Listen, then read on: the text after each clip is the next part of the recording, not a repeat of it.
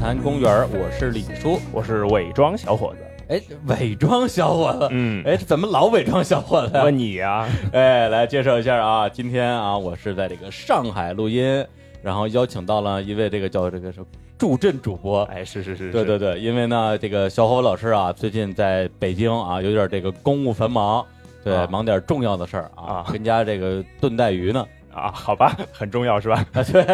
然后我就在上海呢啊，借了一位主播，专门的体育电台的这个铺子老师，大家跟好，我一起来主持这个节目。大家好，我是看台 FM 的兔子。哎，啊，在多年之前，我跟他们的这个前主播啊，退役主播，对对，退役主播一个叫二狗 的，录录过一次是吧？啊，聊过一次篮球啊，嗯今天很高兴跟托普老师一起来主持。对，那今天呢，我们这位嘉宾啊，厉害了。对，因为之前我们经常会说啊，今天的嘉宾厉害了，这个是真的厉害了。对，我记得我这个出发之前啊，跟这个小侯老师这个打了个电话，我说、啊、我要去这个呃上海跟一个嘉宾录期节目，然后呢，这个嘉宾呢是一位奥运冠军，小侯老师就说、啊奥运冠军哪个奥运冠军啊？然后我就说了个名字，小侯老师反应就是说是他，你知道他是谁吗？我说我不知道他是谁啊。 嗯，他说他就是宇宙王，宇对啊宙王，你知道吗？ 的确是这样。然后我就傻了，我说啊，有那么厉害吗？来来来，介绍一下我们的嘉宾宇宙王杨洋老师。啊、观众朋友们、听众朋友们，大家好！ 啊、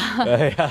啊，这个就按照过去的惯例，应该叫大杨洋是吧？对，杨洋 A 杨洋 A，对，对就是在这个这个每次颁奖的时候， 对对对对啊比对。赛的时候，我有一个队友叫杨洋 S，、杨洋 S。啊哎，我先先想问一下，这个杨洋 A 跟杨洋 S 当时是怎么来的这个名字？名字呢，当时其实从我们两个，因为第一次国际比赛的时候，我们俩是同名嘛，尤其英文更加分不一清。模一样。中文呢，我是飞扬的扬，他是太阳的阳，嗯，对，那么因此老外就搞混，而且我们两个又是身高一样，体重一样，哦天哪，啊，长得呢老外也分不 出来谁老是外谁，就以哎尤为其就是双胞胎是吧？老对，外尤看其谁都戴上一样头盔、戴上眼镜儿，嗯所以呢，老外说不行，你们两个万一中间比赛再掉个包什么怎么办？啊 后来说对那得啊名字上有所区别，嗯嗯嗯，所以让我选选嘛，在队内呢，队友都叫我大洋洋，对对叫他对小洋洋，因对为我比他大一岁多。对，啊英文呢就是大呢就是有 large 或者是 big，、嗯然后我觉得这两个都不好听，而且不好、对啊不好 叫。后来我说哎。呃，英文字母 A 是打头的，我、哎我就选 A 吧，也象哎征着咱就往硬往 A 的努努力。对，然后所小以就杨拿了好洋多呢，冠军是吧？然后小杨洋呢是就 small 嘛，他就把自己选了这个 S。啊哎呀啊对，这个大小杨洋啊，这个应该是呃一些很多老的体育迷啊都特别熟悉的名字了。对，其实我不是，其实我不是说一点儿都不知道。对，啊当啊小虎老师问我大杨洋还是小杨洋的时候，我还是有概念的。我说啊，好像是大杨 洋吧。那你还得好像好 吧？但是如果他当时要问我说，你知道他哪个项目吗？我 我真不知道， 我就知道他是奥运冠军，嗯特别牛。嗯，但是到底有多牛，我是没有概念的。啊我真是把小伙老师气得半死。他说这是我偶像，都我从小看他的比赛，他解说比赛我什么都看。我说那你来啊，他说我来不了炖带鱼呢，特别气人啊。对，所以呢，今天就是特别特别特别荣幸，因为呃之前是真的不知道，对，但是我这两天因为在录音之前也做了一些准备的资料嘛，就看了看。这个杨老师之前的一些比赛的视频啊，看了他的一些网上的纪录片什么之类的，真的是一边看一边流泪， 就就真真的假的啊？是真的看哭了，就是因为我觉得我可能在这个同龄人里边啊，的确是相对来讲不太爱看体育类的这种这种节目的人。啊？对，就啊，是、所以就是啊怎么讲，就是小时候你有没有被你的小伙伴们就是群起而攻嗯之 之类的？就特别被嫌弃啊，就就活该， 对啊，男孩子都爱聊点什么体育运动嘛，就是我足就球篮球啊之类的。对永远插不进去，然后都别说男孩子，有时候小伙老师。就现在啊，碰到一些女球迷，嗯他们也能相洽甚欢，我就插不进嘴，我着急啊。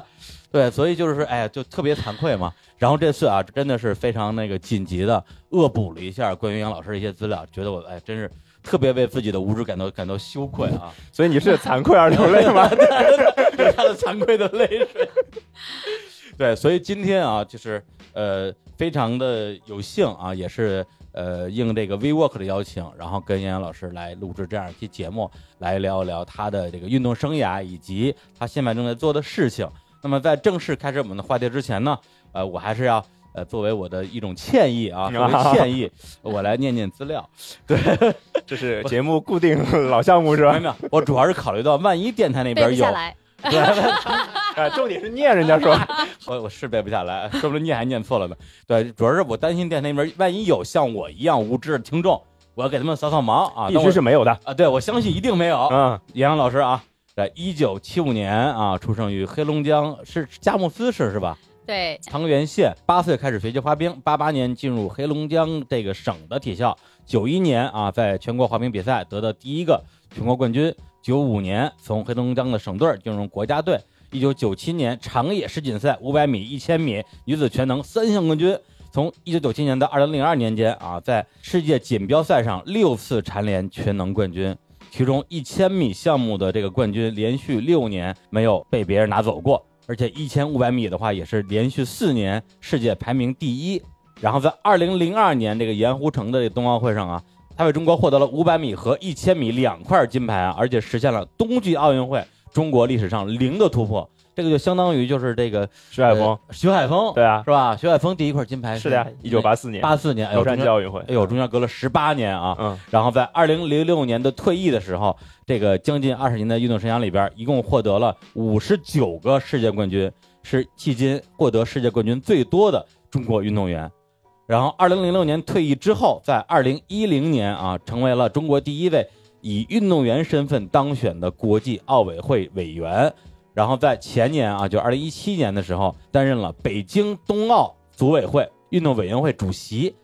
我天、啊！但是真是我我我看到这些资料的第一反应，的确是非常震惊的。震撼吧？对对、嗯为什么有这么厉害的人，我却不知道。那是因为你呃的问题。 有问题，有问题。所以其实我相信，就是我们听众里边有相当比例的人是，呃，哪怕他不是体育迷，也会关注，比如说奥运会啊、冬奥会啊。对，特别是像这个短道速滑，实际上是一个竞技性很强的这样一个体育项目。然后在正式进入我们这个这个节目啊，关于杨洋姐的啊一个这个啊个人访谈啊，对深度听访着谈像之艺术人生一艺样术，人生啊，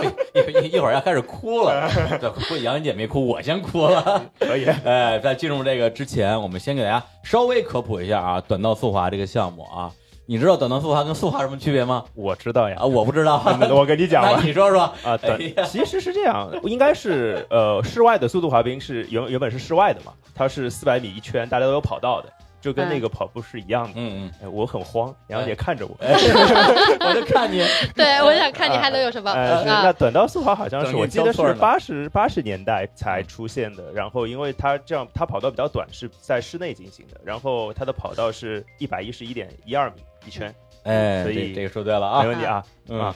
我搞数学的嘛，冬 对对对，什么冬奥会， 这个这个奥数冠军啊，数二冠军军冠军不至于，不是冠不至军于啊。啊，是 拿拿过第一，拿过第一 啊，这个很厉害。然后以前是这个考奥数，现在是教奥数，啊对对对 对数学老师这样一个，对对对，真实身份你暴是露那了个学生要求减负的那个被减掉那个人吗？就是其实是被剪掉的， 也挺好，我会轻松一点，我更多时间做电台，对吗？啊、对对对对，呃，是这样，我补充一点啊，嗯呃，在过去呢，速速度滑冰确实室外，但嗯是现在速度滑冰已已经是室内了。啊那短道速滑和速度滑冰的区别啊，嗯就是短道速滑，呃，是速度滑冰是四百米一圈儿，嗯嗯有点像我们田径场。哎嗯，然后呢，同时比赛规则呢是每场比赛是两个人各滑各的跑道，嗯，然后最后的名次按照时间计。就是简单的讲，他们是跟时间赛跑，哦它就是谁滑得快，跟田径田径其实田很径像非常非常像，啊就看谁滑得快，就不能互相干扰是吧？呃，没有什么互相干扰。哦，然后呢，短道速滑呢是。呃，不是跟时间赛跑，跟人赛跑，嗯就是最后你无论滑多快，你只要是第一位，啊，就像比如说我九八年我半年破了世界纪录，但我决赛照样冠军不是你，嗯就是你只要你的身位成是绩在无前关面，哦所以它对对靠对对排对位。然明后白呢了，，比赛是轮次淘汰。另外，我们的场地呢是在冰球场地，哦，因为我们的发展是像你刚才讲的，是七十年代末才从加拿大对正式的发展起来的。啊嗯嗯速度滑冰呢有上百年的历史，是是从是荷兰哦一八九几年啊，从荷兰兴起的，所以速滑是非常有传统的，嗯短道速滑是新兴项目，啊，哦而且它是应该竞争更激烈一点，，嗯对，竞争看起非常来激可烈能。从视那觉么视觉上可能会更好看一哦，对些，对对对吧？然后在中国呢，短道速滑是在中国冬奥历史上是有巨大贡献的。嗯不单我是是我这块的金块金牌零的突破，啊，在呃冬奥会，我们一嗯共历史上获得过十三块冬奥金牌，对对对，短道速滑占了十块，啊，哎呀，真是嗯优势相啊然当。后一是的块来自花样滑冰的双人滑，不写给张宏博；一是块来自速滑的张红，是的，嗯另外一块是来自呃自由式滑雪的韩小鹏。是嗯剩下空中十技巧块是吧全嗯部是短道速滑。嗯是，而短道速滑是一九九二年的时候才正式成为这个冬奥会的项目，正对式项目，对。嗯然后八八年的时候呢，它相当于是一个表演项目，嗯表演项目，然后我们对在这个表演项目的这一届呢，其实拿过一个金冠军牌，金当时是李牌，哎演，对，对结果但是但他没有被统计在这个正式金牌金金牌榜对当中，对嗯，对。然后那个咱们这个国内的第一次这个零的金牌零的突破啊，就是在二零零二年的时候，有我面前的这位啊， 是，杨洋姐，哎呀很幸真运是，对，哎呀，不是我，我觉得我很幸我运们，很幸运才 是，是的，是的，可能比如说像兔子，哎对，就从小啊，从对小的时候，对对对对对。对，就看着杨老师比赛长大的，哎，也也也不能对对面不愿意听听这样的话，好吗？但是你小啊，啊，好行，对，但是对我来讲的话，可能真的是在短短的几天时间里面，啊从零开始去认识一个人，而且有很多历史老照片啊，看他小学的时候啊去练那个滑冰，然后进了那个国家队，然后接受采访，然后然后二十多岁大姑娘特漂亮，后来 后来去参加比赛，然后经历过。各种各种各样的事情吧，里边有失败也有成功，嗯，对，就好像就是因为我我还挺喜欢看那种人物的那种传记的纪录片儿的，就好像看了一部这样的一个纪录片儿一样，看到最后好像说哇，呃，其实反而是给我了一个更大的一个冲击感。对，所以今天其实我也在想说，怎么样去跟杨老师聊他的这个可以说是二十年的一个体育生涯。那我觉得，呃，我会采取有点类似于像纪录片这样的一个拍法，对，就是从里边找几个我认为最重要的年份或者是瞬间，比如说起一个标题叫“呃杨洋的四次失败和四次重生”，类似于这样的一个定义。嗯对，所以其实呃，我比较想跟您聊的第一个就是说，在一九九三年的时候，对嗯，因为您。呃，之前很早其实就开始已经当这个运动员，而且在九一年的时候已经拿过全国冠军了嘛。对对，但是九三年是好像是参加了一次国家队的集训，嗯，对，但是还没有正式进入国家队。呃，简单介绍一下中国短道队的一个背景吧。呃，实际上我们从一九八零年中国第一次派派代表团参加冬奥会，对，大家可能都知道，徐海峰是中国第一块奥运金牌，一九八四年参嗯加是的洛杉矶奥运会。是但实际上，在一九七九年我们恢复了奥林匹克大家庭席位的时候，因为我们在在这之前有二十多年是离开了奥运会的嘛，是，那么七九年恢复以后，第一次派代表团参加奥运会就是一九八零年普莱斯特湖冬奥会。哦嗯那么从那儿呃开始，当时应该最好成绩是速滑的第十六名。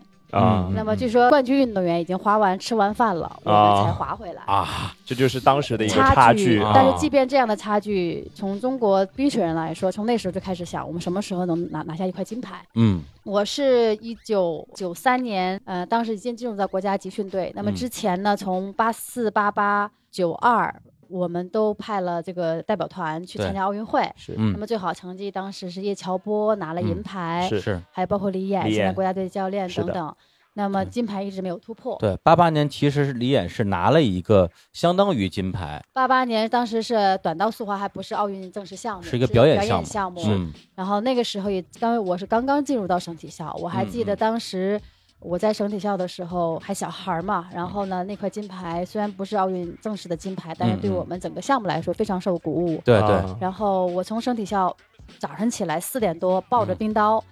呃，跑到冰上基地差不多要四十分钟左右，嗯就为了看一场国家队训练哦啊、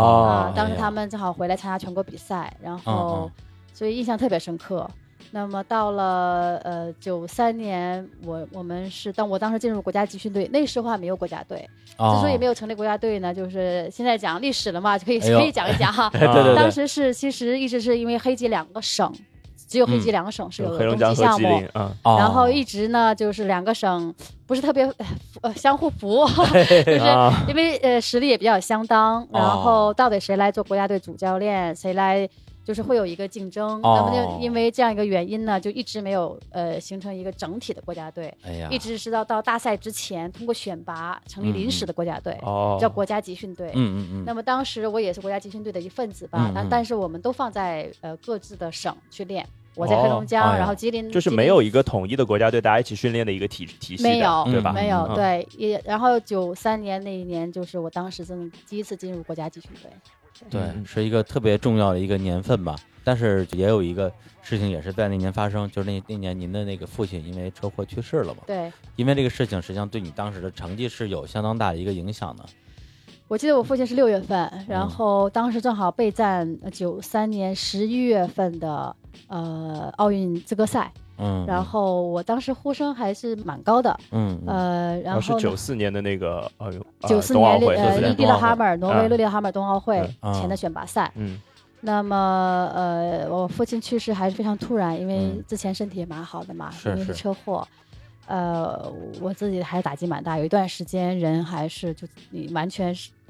人怎么说呢，就好像不不是在现实里边了，嗯你你总想逃避很多问题。嗯呃，我还记得那时候练得也很苦，嗯因为我我父亲经常讲一句话，就是你付出多少就会有有多少回报嘛。嗯是嗯那么作为运动员来说，你的嗯义务就是要、要全力以赴。嗯所以当时因为他过世，自己对自己的要求就更就更高。那么我还记得到选拔赛前前一个月，我的体重开始蹭蹭蹭往下降，哦，降了有有十斤。嗯然后当时我们队医就一直在在劝我说，训练还是要要悠着点儿。啊，对对对然就后练太狠了是吧？是因为对，然后当时我也是新换的教练，因为去哦了国家集训队嘛，之前的教练啊他是教整体校这一级的，嗯嗯而且我当时是队里边最小的，啊，啊，所以练的也比较狠。你们小将然后资格赛从原来呼声前五名掉到了第十三名。啊，呃，我还嗯记得那时候国家队分成 A、B 队、a 嗯队嗯就前五名备战奥运会，B 队呢就是还可以参加一些也是奥运年，但是呢不是 A 级的比赛，比小如一点像的大比学生赛运动会嗯啊，哦，就类似其他的比赛就。相当于预备队是吧？，对，也代表嗯国家嗯去，但是都不是像是奥运会世锦赛这个级别的，嗯，嗯世界，杯啊类似这样级别的，所以我嗯当嗯当时连二队都没 有选上。哎呦，然后一个人打对着行李卷儿回家了，因为当时我啊的队友们要不选上 A 队，要不然至少选上 B 嗯队。嗯我当时连 B 队也没选上，嗯啊，对真是就打击会挺大的，呃，双重打击吧。嗯我觉得那时候一个是。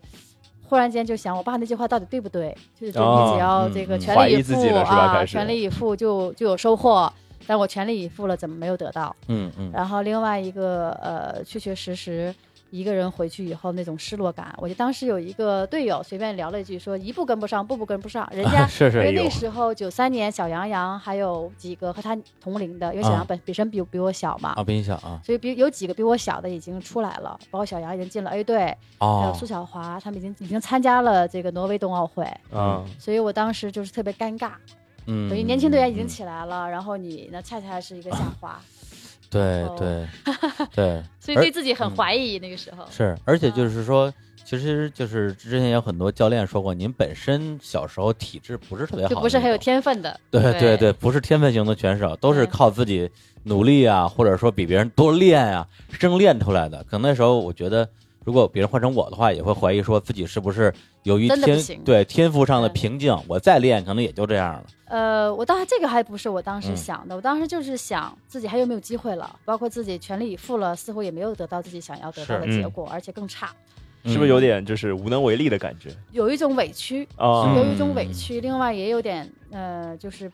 很迷茫，嗯，说不说不好那种感觉，但是还真的没想过天赋的问题。虽然大家都认为你天赋不行，但我自己内心老老想对抗这个问题。嗯我总觉得得，因为那时候我们从小经常会听到的一句话就是，呃呃，百分之三十靠天赋，百分之七十靠努力嘛。啊对 是我的，想是到我我们是我们用小时候也这么 说，对我对要用的，对，我小时候也这么说，所以就我想用百分之七十的努力去弥补百分之三十的不足吧。对对 当时对，总是要要有有这样的一个概念啊。嗯是是是，这就是你就是比较早年的一段，就是相对来讲比第一较次失败，对对，比较对困难的经历。但实际上后来就是也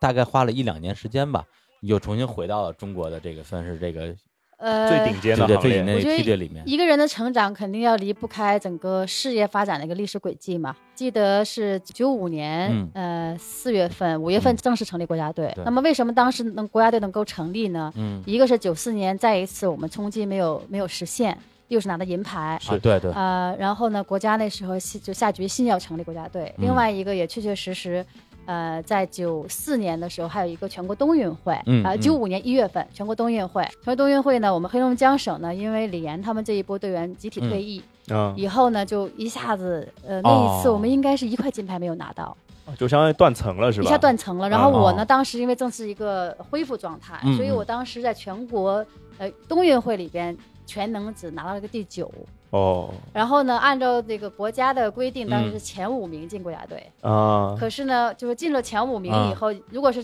完全按照这个规定呢，啊等于全部是吉林省队啊员。 对，黑龙江就没人了。然后，所以当时是呢， 我记得后来我对呀呃有记者问我们教练嗯嗯说啊怎么那杨洋怎么上的国家队？他他当时一句话就是 照顾照顾照顾黑龙江，照顾黑龙江，然后给我这名额，对我呢当时还记得呃这个赵国名额来了以后呢，呃当时队里边也有劝我，嗯因为。呃，那时候虽然年龄也不大，但也过了二十岁了。当时我记得有、嗯有人跟我说一句话，叫“宁可当鸡头，不当凤尾”。嗯说你在队里边，虽然你全国上其实不太好，但是省里边你还是最好的呀。嗯然后你在队里边带两年头儿，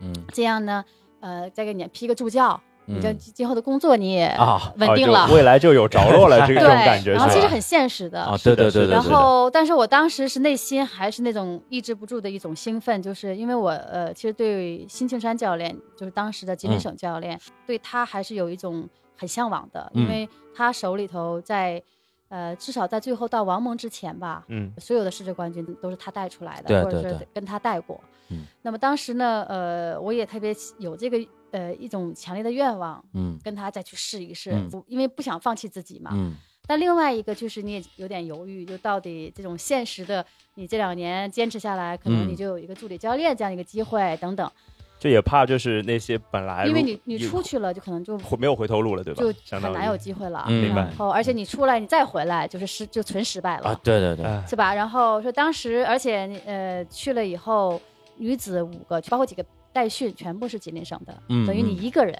啊，这整种个感团队里觉。面只有你一个黑 龙江人，对对吃吧？饭都不 叫您，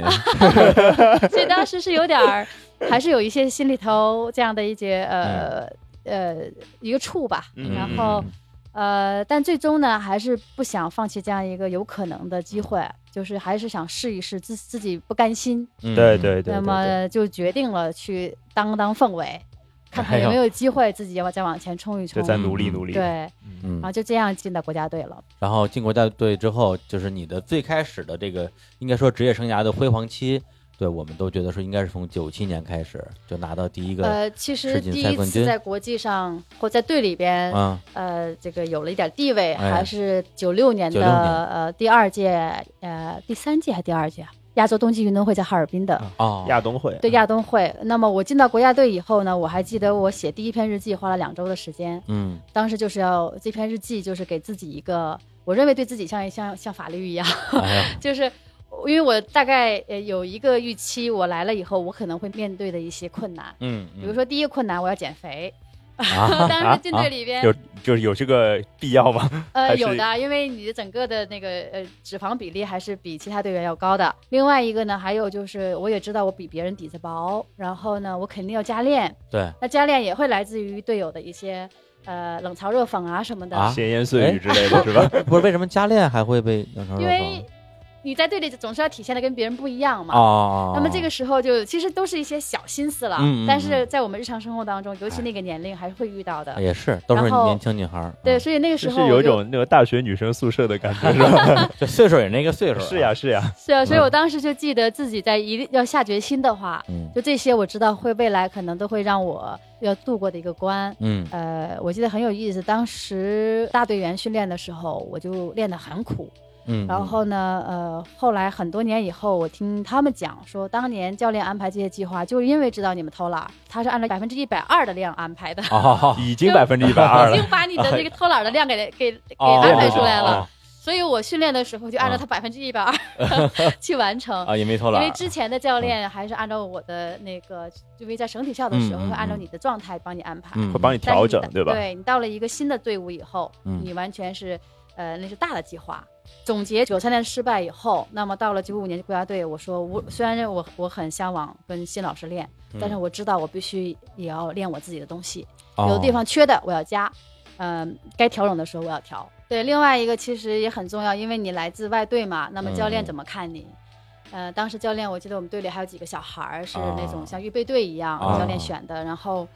呃，每天教练就盯着那几个小孩儿啊比较多，大队员练完了就盯小的。我那个时候年龄是最大的，然后 成绩又是最差的。哎，对，因为当哦哎时呦王春露啊、小杨洋啊、嗯孙丹丹呀、啊，那时候还没有孙丹，嗯，还有张东香，还有张静，哎呦，反正几个都是成绩在我前面的。嗯，然后呃，年龄嘛，我又是当时哎呦这是最大的，心理压力太大了，是是啊，所以我还记得当时为了要教练能看你一眼，因为正常训练的时候他永远看不到你。啊，嗯然后我就知道每天，因为其他人就早出出早操的时候，他都是比如说还有七点半吃饭，嗯七点二十的时候就开始在那儿收拾各种，就收准拾备准备备吃饭了，啊吃饭了嗯，然后也开始磨蹭了，嗯，混 点时间。我呢就知道那十分钟是我的时间， 哎，所以、哦可以让教练注意你是吧？对对对，因哦啊，为其明他人白。都去收拾什么鞋啦，收拾那些嗯嗯嗯皮筋儿啦什么的，然后赶紧到教练眼皮底下去去做几 下，希望他能给你些指导嘛。嗯哦，那么这就是那个，呃，不是亲妈的 感觉，哎要，给自己找的机会，是是，呃，但是也没什么不好嗯啊、教练，其实你经我经常那样的一个表现，教练还是还是会对关注你的。而且这样一个高压的环境啊，也激发你的斗志，因对为对我觉得人跟对人不一样，有的人是压力一大他就垮了，对对。然后你对？呢，我纵观你的职业生涯，我觉得你是那种就是越挫越勇，是是压力是越大你就越拼的 类型。对对对，对，另外一个，其实，在队里边，我还记得，我也刻刻意的去做一些融洽方面融入的集事体情啊，啊融入集体吧。对，比如说，那时候我们还没有助教，然嗯后呢，一场训练中间需要泼水，需要嗯重新换块儿，嗯，那我永远都是去帮他，他在那边，我在这边儿，就啊训练啊，大家滑完一组以后都很累了，在啊旁边呃喘休气呀、息喝水嗯啊嗯什么的。那时候我就帮我们教练干活了啊。然后当时最输入是 表现，你为了能够让教练接受你，让队友接受你。哎呀，那么到了后期成绩好了，奥运冠军也拿嗯啊了，还是我干活，啊， 因为大家已经习惯了。 哎，这这大姐就是干活啊的，对，其实有的时候这个都是都是一些细节嘛，现在想想是蛮有意思呃的。真是啊，对，所以就是说你。九七年啊，九七年啊是在那个长野的这个世锦赛拿对对了对三个对冠军，然后马上九八年的这个冬奥会又是在对长对野，对所以就是大家也特别期待说，哎呦，这个相当于之前已经拿过这世界冠军了嘛，对这次是一个非常好的机会，对看能不能冲金，对，零的突破是不是就来哎了？对对对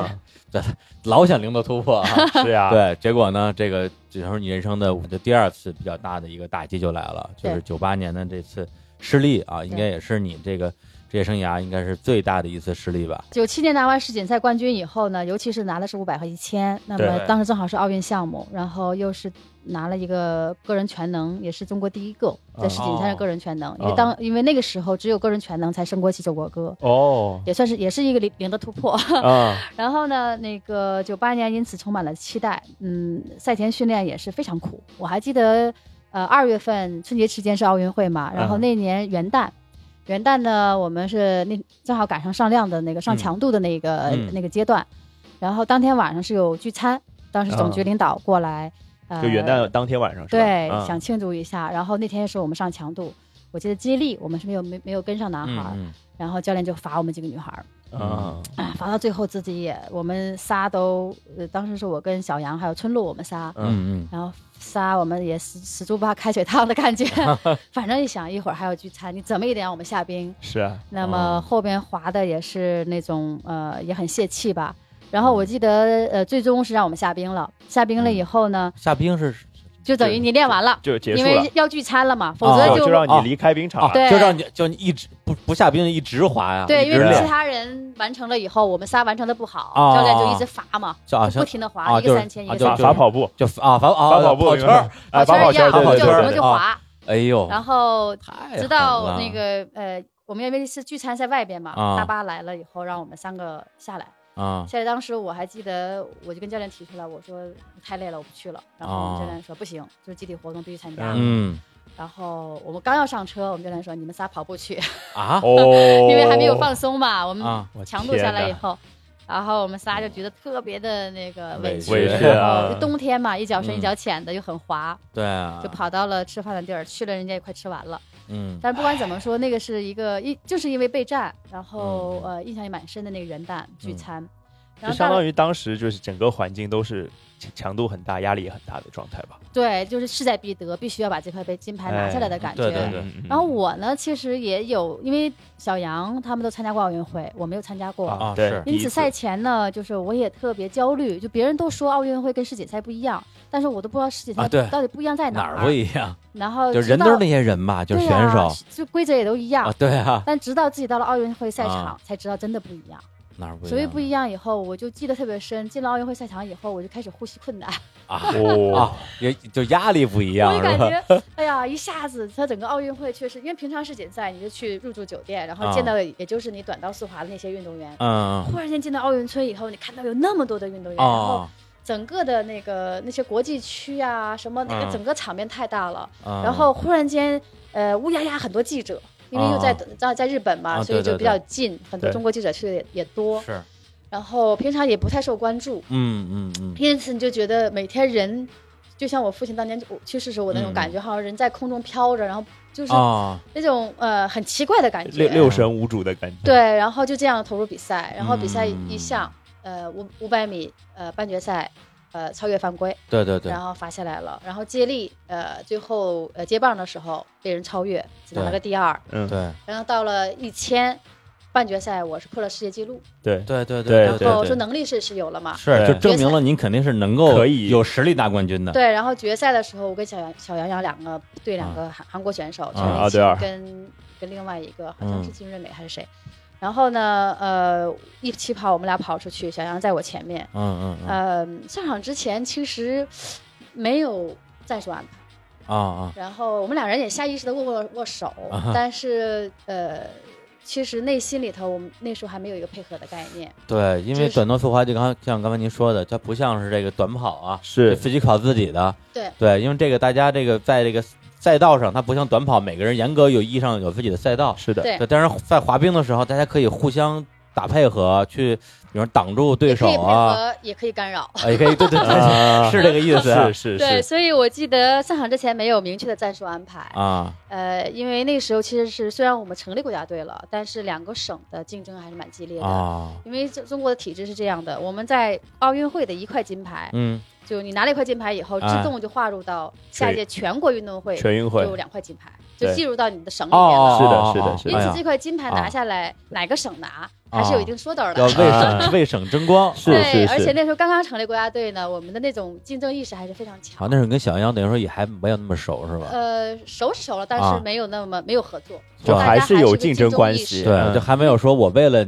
你能够拿成绩，我可以牺牲自己的那个那个程度，就是呃，这个短道速滑这个项目很有意思，它呢单项的时候你是竞争，接力的时候你又是配合，所以它这个项目还挺微妙的。嗯，那它又不像速滑，我就滑我自己的；啊对花样对滑对冰我滑我自己的，别人对对对反正打分，最后裁判打分。短道速滑它它有很多的现场地的配合，对，哦当然像我讲的，你也可以相互干扰，哎嗯，这些都是可以发生的。嗯因此，队里边的这个环境是非常关键。那么嗯又是那个年纪，也之前也没经历过大的失败，是因是，此呢，竞争关系更加多一点。对，而且而且你相互干扰，就是咱们看的可能最多的是干扰这个对手吧，对对但是如果真是竞争到那个程度，干扰队友也不是没有可能的，就是呃就为了据说呃争冠军嘛。特意干扰倒也没有，但确实嗯我们两个是竞争关系，竞争关系啊、对然后，呃，因此到最后我内道超越没有成以后，我就嗯从外道超越，当然对我体力消耗也很大。嗯，那么小杨在我超过他以后，嗯他已经没有力气再去顶韩国队的选手，因此很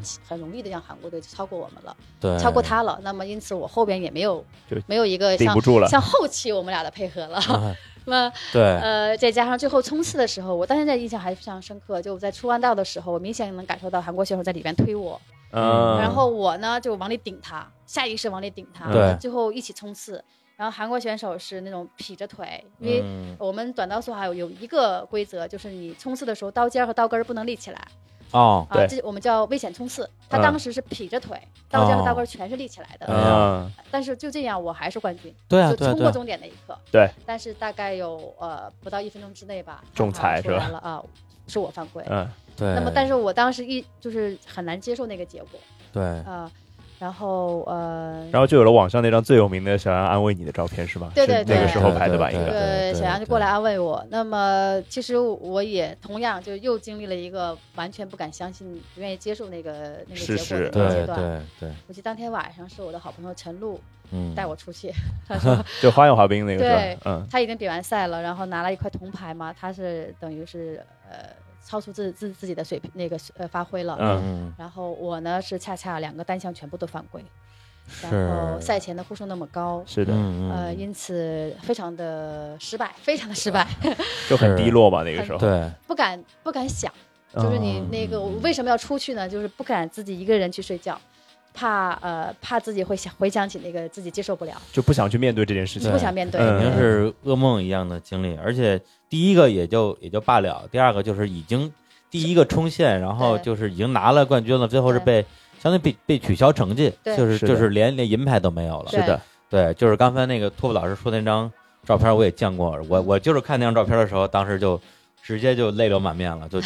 对，因为我觉得就是竞技类这种这种体育吧，的确很多时候特别容易让人看完之后就是那种心情特别的激动，对，能看懂运动员他为了最后的这一下儿做的所有的努力和最后他无论是最后他成了或者没成，他的那种那种那种心情那种情绪其实是特别有感染力的，所以当时我看到那个那个画面的时候也是。特别难过，就说如果不行了是吧当时如果是我，我如果是我的话，我肯定就就崩溃了。而且好九八，而且九八年特别有意思，就是九八年，因为我九八年高考，啊对，，就是我我那个网上有一些文章也写到你九八年当时那次失利之后，就觉得说，哎呀，怎么办？我是不是要放弃啊之类的？我想起九八年高考，我们北京的高考作文题是。坚韧，我追求的品格，哦，是啊吧？对，特别有意思。我就想起来，哎呦，九八年的时候，我当时接到这个这个标题的时候，我说，哎呦，天哪，这个我我举什么例子呀？对，就作文里你要举例子嘛，我写写郑智化， 对写写罗伯特巴乔，啊啊是啊啊吧？啊！对，对当时我如果哎都是看所谓的，就是对某些地方的失败对者，吧？就就让我觉得说，就是经历了失败之后还能够继续站起来，嗯对，这这这种例子嘛。是的，对，是但的实际上，如果当时我看了这个冬奥会的话，那可能就写杨洋了。是啊，是但那个时候，其实谁也不知道他之后到底能取得什么样的一个成绩。对，我记得我们教练当时也接受央视采访，然后就问到我下一步的安排，教练都认为我应该是退役了。为什么呀？那时候因为那时候那时候才二十出头，为什么要退役啊？呃，当时一个是呃，其实啊其实基本上二十出头，自己已经认为自己很大了。这这不是在你们这里边二十出头算老老将吗？不算吧呃，？如果跟韩国队选手的话，他们十八九岁就就是很老了， 啊， 对，啊韩国队都对很小。杨洋老真的啊师呀跟的对手，韩国对手全是十五六，啊，真的呀然后，啊而且当时确实队里的环境，嗯就是我在队里边，啊！从你一开始去的时候是一个无名小卒，最差的，然后到经嗯过两年努力以后，从最好的以后，这个当中队里边的那种关系其实是挺恶劣的。哦，就是那时候我甚至一年一个夏天跟全队队友不讲不讲话， 哎呀，然后就有也点被很孤立也的很感觉嗯倔。强嘛，然后加上呢，倔大强的家少相女互之间啊不、嗯呃不理解嘛，嗯嗯，然后也谁也看不上谁，所以就对啊特别这想种九感八年觉之后就退嗯役。嗯，嗯但是呢，九八年那个样结果，我还记得我回来以后，呃，全队因为那个时候虽然是金牌没拿到，嗯但是也是历史最好成绩，拿了五块银牌。哦啊，然后呃，整个吉林省是回去庆功了，嗯就剩我一个人在北京。然后、哎呦哦对对又又有一种被孤立的感对觉了。，而且奖牌也没拿着。对，然哎呦后我还记太嗯得当时我妹妹过来陪我，然后我有一天早上起来，我说呀，去上上冰吧。后来我妹妹说上冰干嘛呀？这不都完了吗？ 哎对，我呦，当时忽然哎呀间感觉，哦，就就就这么完了，就结束我啦的。运动生涯就这么结束了。嗯，然后说心里话，我也尝试嗯着去申请了一些学校，啊，包括一个一所很著名大学。然后因为那时候就有有政策，就是你世界冠军就是免试上大学。嗯，然后我申请了以后，呃，回复就是我们不不招。哦然后呢，呃，其实那个虽然有这个政策，但是如果学校，因为我们冰上是个冷门项目，啊，对，的，对的。那么嗯各个学校它在体育特长生是时候，它更嗯愿意招一些像田径啊、篮球哦啊类似这样的项目。就是明星运动员吧。也对，然后我当时也没拿奥运冠军，就只是个世界冠军，嗯，加上个冷门只是项个目。只 是个哎呦，我 天哪！然我们后这好种使啊普所通以人后，来发好现使哦，想上学这条路也不行。嗯那么再加上我确确实实那时候忽然间自己想放弃的时候，自己内嗯心还是很难接受那嗯个、那个自己吧，就觉得就这么放弃了，嗯我可能一辈子都会背着这么一个失败的感觉。啊，我觉得这个一生可能会挺难过对的。对对，就是就是这个，就是我我我我我就在想啊，因为那时候也就二十出头嘛，对相当于你无论是去上学还是去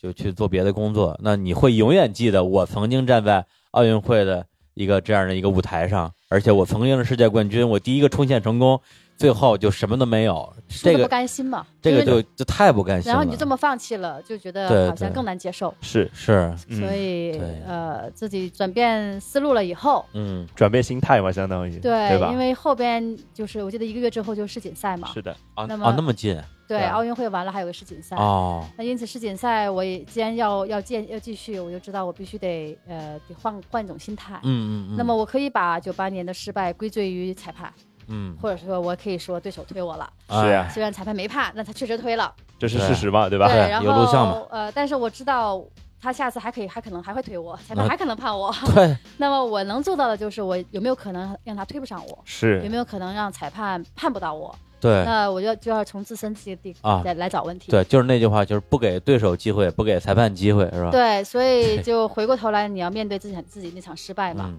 其实很多人都会觉得面对一场失败，就像我一开始逃避那种感觉一样，会很痛苦嘛。嗯，嗯嗯。但实际啊上，我在一经过了半个多月调整以后，再回过头看那场失败，就你不得不回回过头看的时候，啊嗯也做好了是那一刻可能会再次痛苦的感觉，再崩溃一次再，崩溃一次啊！嗯但是真的看了以后，发现一点儿都不崩溃，而且啊那一刻很兴奋，哎，为什么呀？就我找到自己，呃，就是你再看哦，原来我入弯道处理的好一点。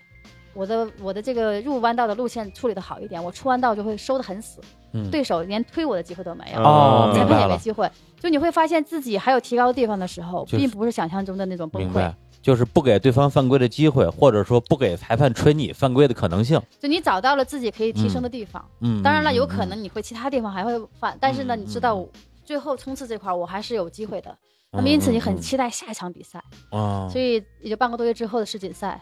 我是呃这个几个个人项目全拿了，嗯，呃一千一千五，尤其一千五，一个人对三个韩国队的选手。对那对个比赛，据说是特别精彩的一斗场智斗勇是吧对斗智的一个比赛。对，当时蛮有意思 的。这个一上场，我嗯一看决赛就我跟三个韩国选手，嗯，一打三啊，对，然后我就想，这三个韩国选手肯定都是听教练的指挥嘛。对， 那么，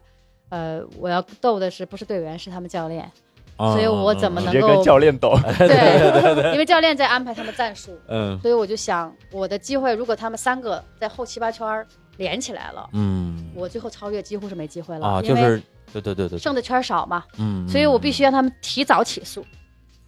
提早起诉是一什么概念？就比如说一共十三圈半，对那么剩七八圈他再起诉，就没有降速机会。但如果剩十圈起诉，他最后两圈肯定是要嗯降就是速。你要勾引他们早点起我诉，要是这个调动意他思们，吗？哦对，我要哦我要忽悠他们早点起诉啊，。就是 他起，他就是起诉早了，他最后两圈他就是就是就没劲儿了，对对他对，自然速度就变低了。对，而且他他起诉是全力起诉，哦，所以我当时就在想，我倒推的话，我这个事情应该我应该怎么做？哦啊就推到他们教练那儿练。嗯，那么他们教练是有几个手势，就上的手势、下的手势，啊呃，那个放的手势等等。啊那么战术他们也比较单一，就会有派一个队员在前面折腾我，就有一块跑出去，然后我要啊追。他等于通常是用这啊啊啊种战术、追我追两次以后，我体力就就废了，就不行了。啊就不行了。哦然后他两个保存实力的刷上去，然后全力以赴滑下来。哎呦，那么因此呢，所以我知道他们战术差不多还是这样。那嗯我要逼他们早起速。第一次他跑了，我就追；第二次再跑的时候，我就开始啊组腿、啊，喘出气。我就当时还有一个、哦啊对，然后假装不追追不上，对我就假装特别疲惫了，啊这时示候弱是吧？对，然后这时候我就偷看那个韩国教练嘛，我印象里特别深，他当时嗯啊特别得意的笑。不是你一边滑还一边能看教练，对啊，我们都可以侧眼看到教练嘛。我天，你们哎这然个后，就练出来呗。 然太后厉害了，然后教练就特别得意的笑，呃，特别得意的，得然意后的笑，他我得就意看的他大笑拇，指往前往往上一指，嗯就是让他后边两个选手就没有被被折腾哎的往上上。嗯，他啊然不后行了，上，对，然超后那时候就是剩就是剩等十于圈可左以把右。你解决掉了，就对比赛已经你结也束了，就不对行了吧？他已经不比赛已行经了结束了，这时候两个选手啪就把我超过去了，啊然后我赶紧把前面那个就是嗯一直在拖我的那个队啊员，他也算是被牺牲掉的，嗯啊，对对把对他，超过去，这样跟着那两个选手啊，你就就在是第三的位置上，对，啊因为跟滑和跑步一样，就是还是会节省体力嗯的。哦那我尽快的赶紧调整呼吸，调整体力，剩个三圈左右，他们俩开始降速。然后我哦那时候基机本会上来了也哎也体力恢复差不多了。歪倒上，啊最后他们是后边两两圈，他们他们跟不跟不上我的。 嗯啊然后我记得滑完起来以后，因为呃韩国队他是通常都是用这种新生战术嘛，啊，对然后其他国家也都挺，因为西方国家没有这种战术啊概念，他啊，们首先也没有这么强大的队伍，另外他们啊也哦没有那么多人啊关会谁键为是谁 去滑。因此啊呢，就是大家都挺都挺憎恨这种滑法的。呃 啊然后滑下来以 后，我嗯记得我击掌击了一圈儿，啊，包括日本队呀、加拿大队呀、美国队意大利队呀，就击掌击了一圈儿。哎呀，这然是后当时加拿大教练说：“你是我见过的冰上最好的演哎员。 真好，替大家报了鼓仇掌，啊！鼓掌，鼓掌”但是同仇那敌次忾蛮有意思，就是我那个战术一直用到退役，哦就，是哎，但是你每次都这么表演，大家不知道你在演吗？知道啊，啊，但是他不知道你真是假，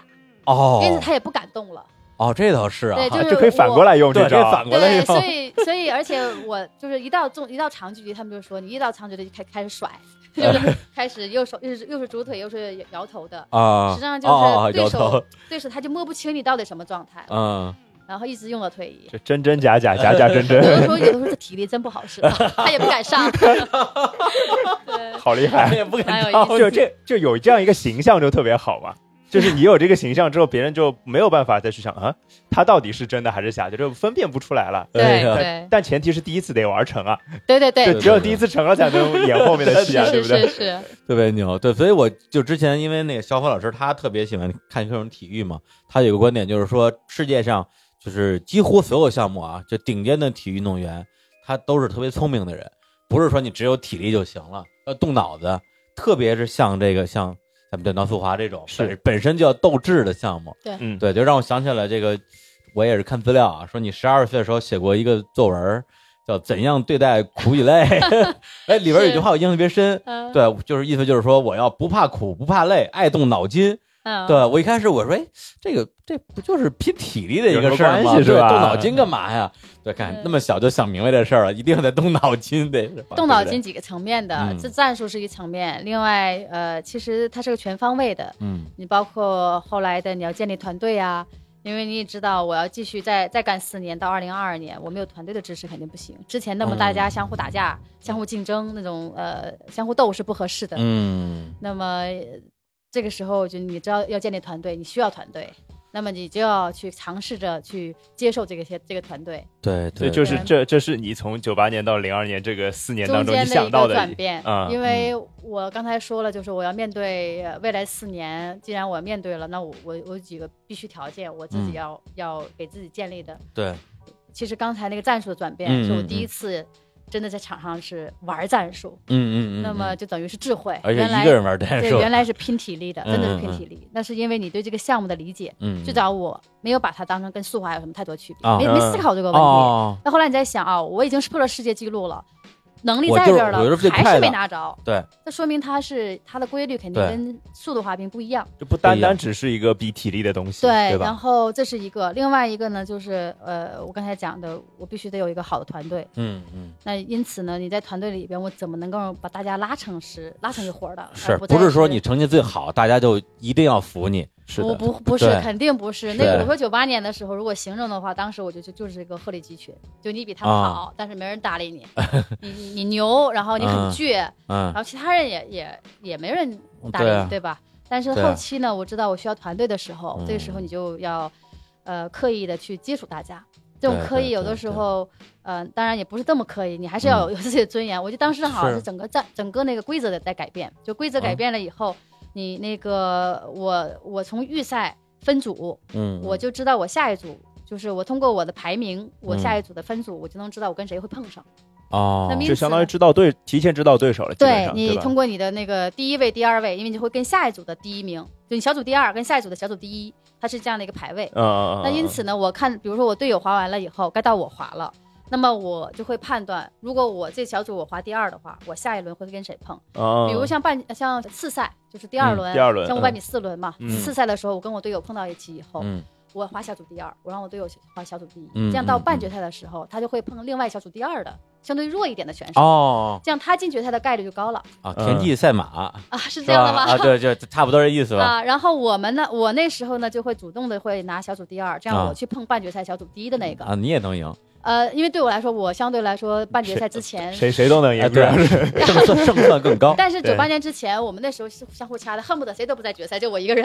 大家都是一个这种心态明的。白啊，啊都这么想啊，因为竞争嘛，哦呃，那么到了，所以我开始有了这样的一个刻意转变以后呢，嗯，其实队友们也很清楚，就是我想拿小组小组第一，我还是可以的，但是我都是到了到最后一半圈儿就把小组第一啊哦让出让来，出来啊这样的话让他们在半决赛的时候去碰弱一点的，嗯嗯我去碰强的，嗯，嗯那么这，样我们一起会叫会师决赛，哎，对对啊对会对，师是决然赛后呃，其实哎呦就几次以后，大家就建立了一个信任吧，嗯包括嗯国内比赛啊，我们相互得有些配合开始。对作为队友的一种默契，对我和小洋洋到二零零二年的时候，嗯，可以说场上也是赛前不用不用任何战术安 排，啊。完全靠靠打默契。哦这个就就从那个见山不是山到了见山又是山啊，的对阶对段，对，以前不商量是没什么可商量啊的，对，大家别商量。对， 现现在一在个眼神都够了。啊对，对现在对吧嗯不用商量，都都心里都清楚。对，现在就哎呀真是好到二零零二年的时候，他如果一看自己位置偏后了，他要往前上，因为位置偏后了以后，嗯，他嗯后期就肯定不好上了，他要就开始就要起速。嗯，嗯我呢，其实对我来说起速太早是浪消耗体力，对对，但是对我一看他上来了，我必须要上，因为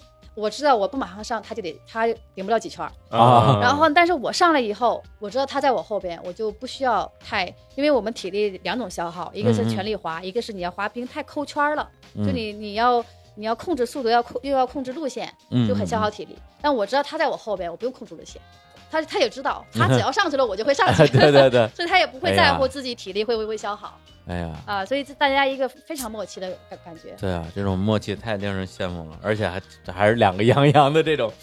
对有，其实很很那个时候双剑合璧的感对他对对觉，们老外对对会对讲对，就是只要有杨洋 A 和杨洋 S 进决赛了，他们就考虑是只考虑第 三名了。对，那时候还挺对还自己想还还挺厉害的一段对时间经历对，啊，特别是在就像世界杯还有世锦赛这样的舞台上，那几年应该是你在这个赛事里边统治级的几年吧？对那时候我记得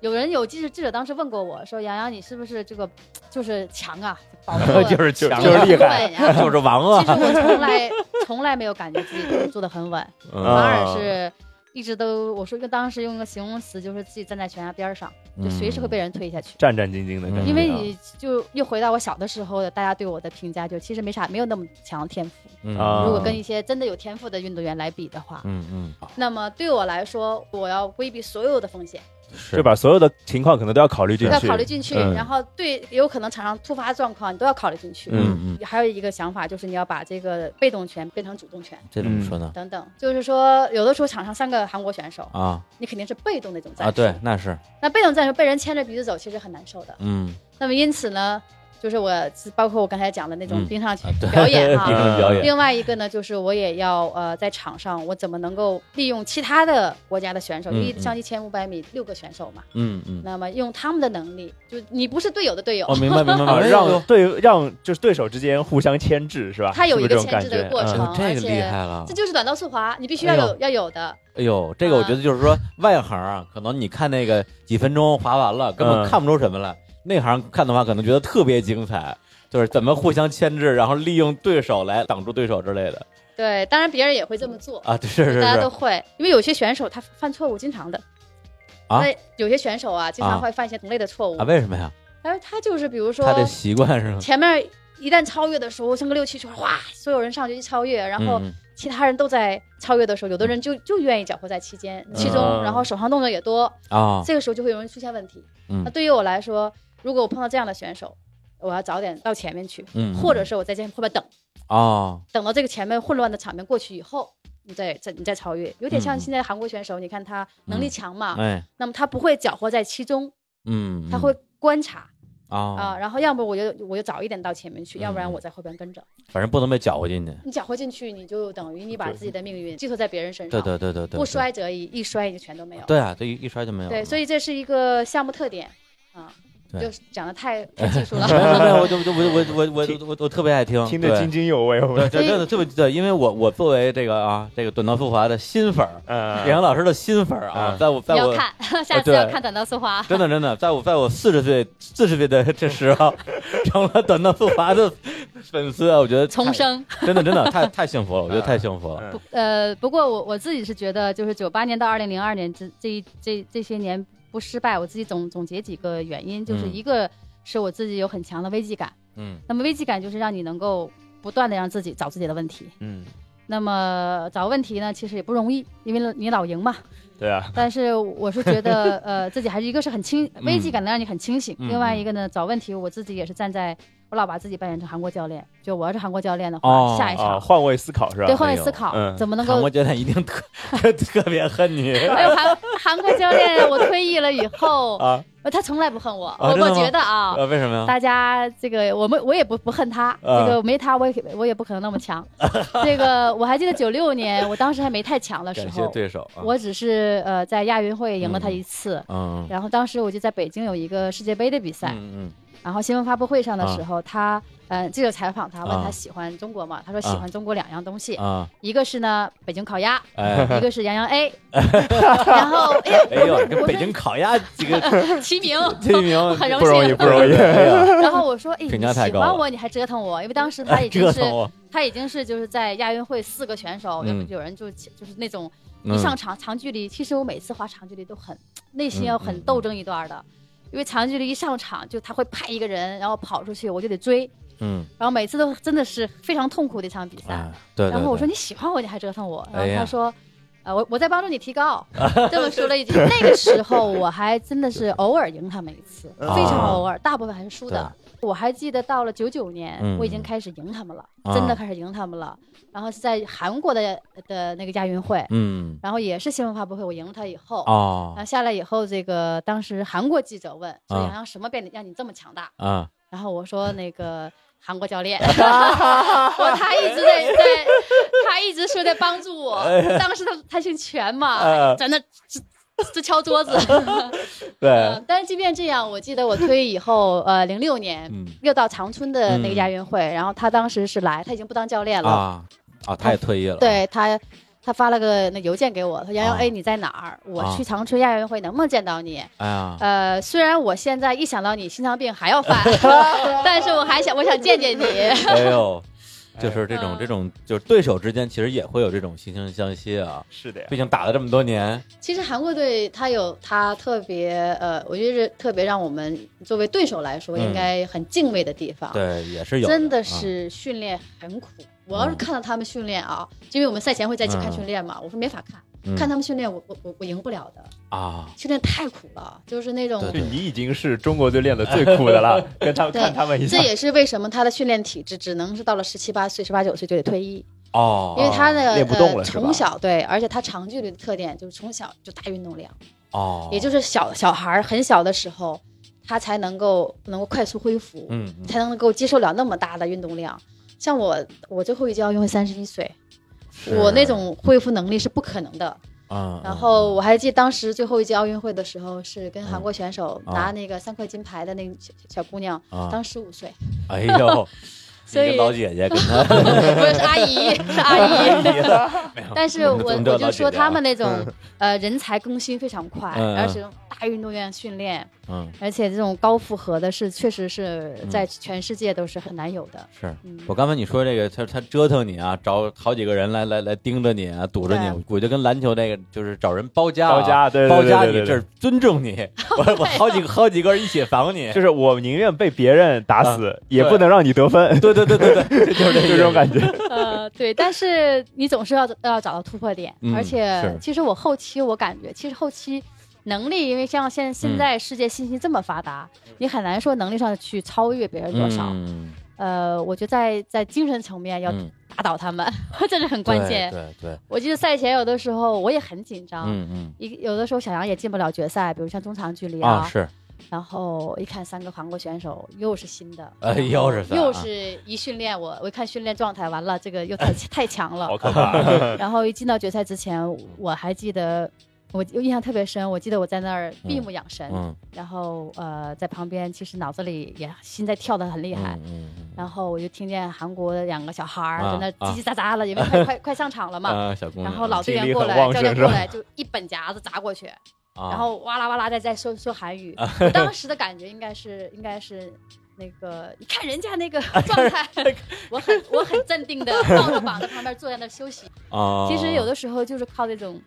假装的很啊镇定， 假装很 镇定原来都是假装的呀，对，要要压他们，气势上啊，，对对，这气个势好上关键场内场外都是戏是吧？对，就特商别场像那种这个这个武侠小说里边那种高手，往那儿一坐，闭着一闭着眼睛， 看着就吓人。是其吓实人啊内。心我也很紧张。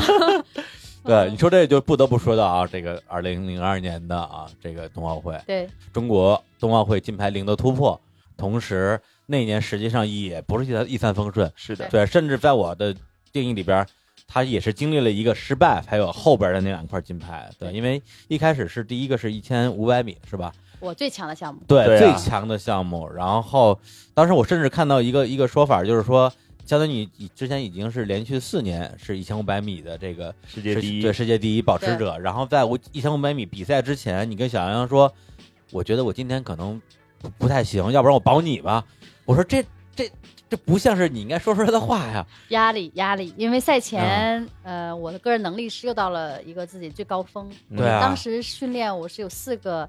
呃，男孩子，就青年队男孩子帮我给我当陪练。哦，最后像划九圈儿，像有一千米，我最后一圈儿还还能超过他们，啊很强了。是这么练的然 后 我因为天，因为你的那个状态起来以后，你就觉得这块金牌基本上是装装兜里头了。嗯嗯十然拿后九稳的啊。对，我记得我们也提前五十天到盐湖城，嗯嗯，然后呢，赛前呃，虽然我们在有意刻意的逃避这些媒体嗯的这个，但是还是你会听到这么多媒媒体的这种信信息。我记得当时是韩国队呃的教练见到我以后跟我说说那嗯个、呃洋洋你看没看到媒体啊？当时应该是路路透社吧、啊说的那个你将横扫女子四块金牌。哎呀呦，这不是啊然后我捧太高了，对这 个然后我捧杀当嘛时是这不我是啊当时很 得意，哎 其实他很很坏，他就其实他呃，其实运动员犯了这个大忌吧，你到了到了赛前，你嗯把自己估的过高，嗯然后到比赛当中。你就变得非常敏感，哪怕一哦点点的这个问题出现了以后，你就没有，你就会失去理性。你觉得你那时候你是紧张了还是飘了？呃，都有，都有都啊有。然、然后我记得到了半决赛的时候，当时韩国队又是个新的选手，嗯应该是、呃崔元景。我然后呃半决赛，因为我跟他们四五代的运动员打， 对对就对，等于打一下瓦打一尔下。德内尔瓦尔是吧？德老瓦，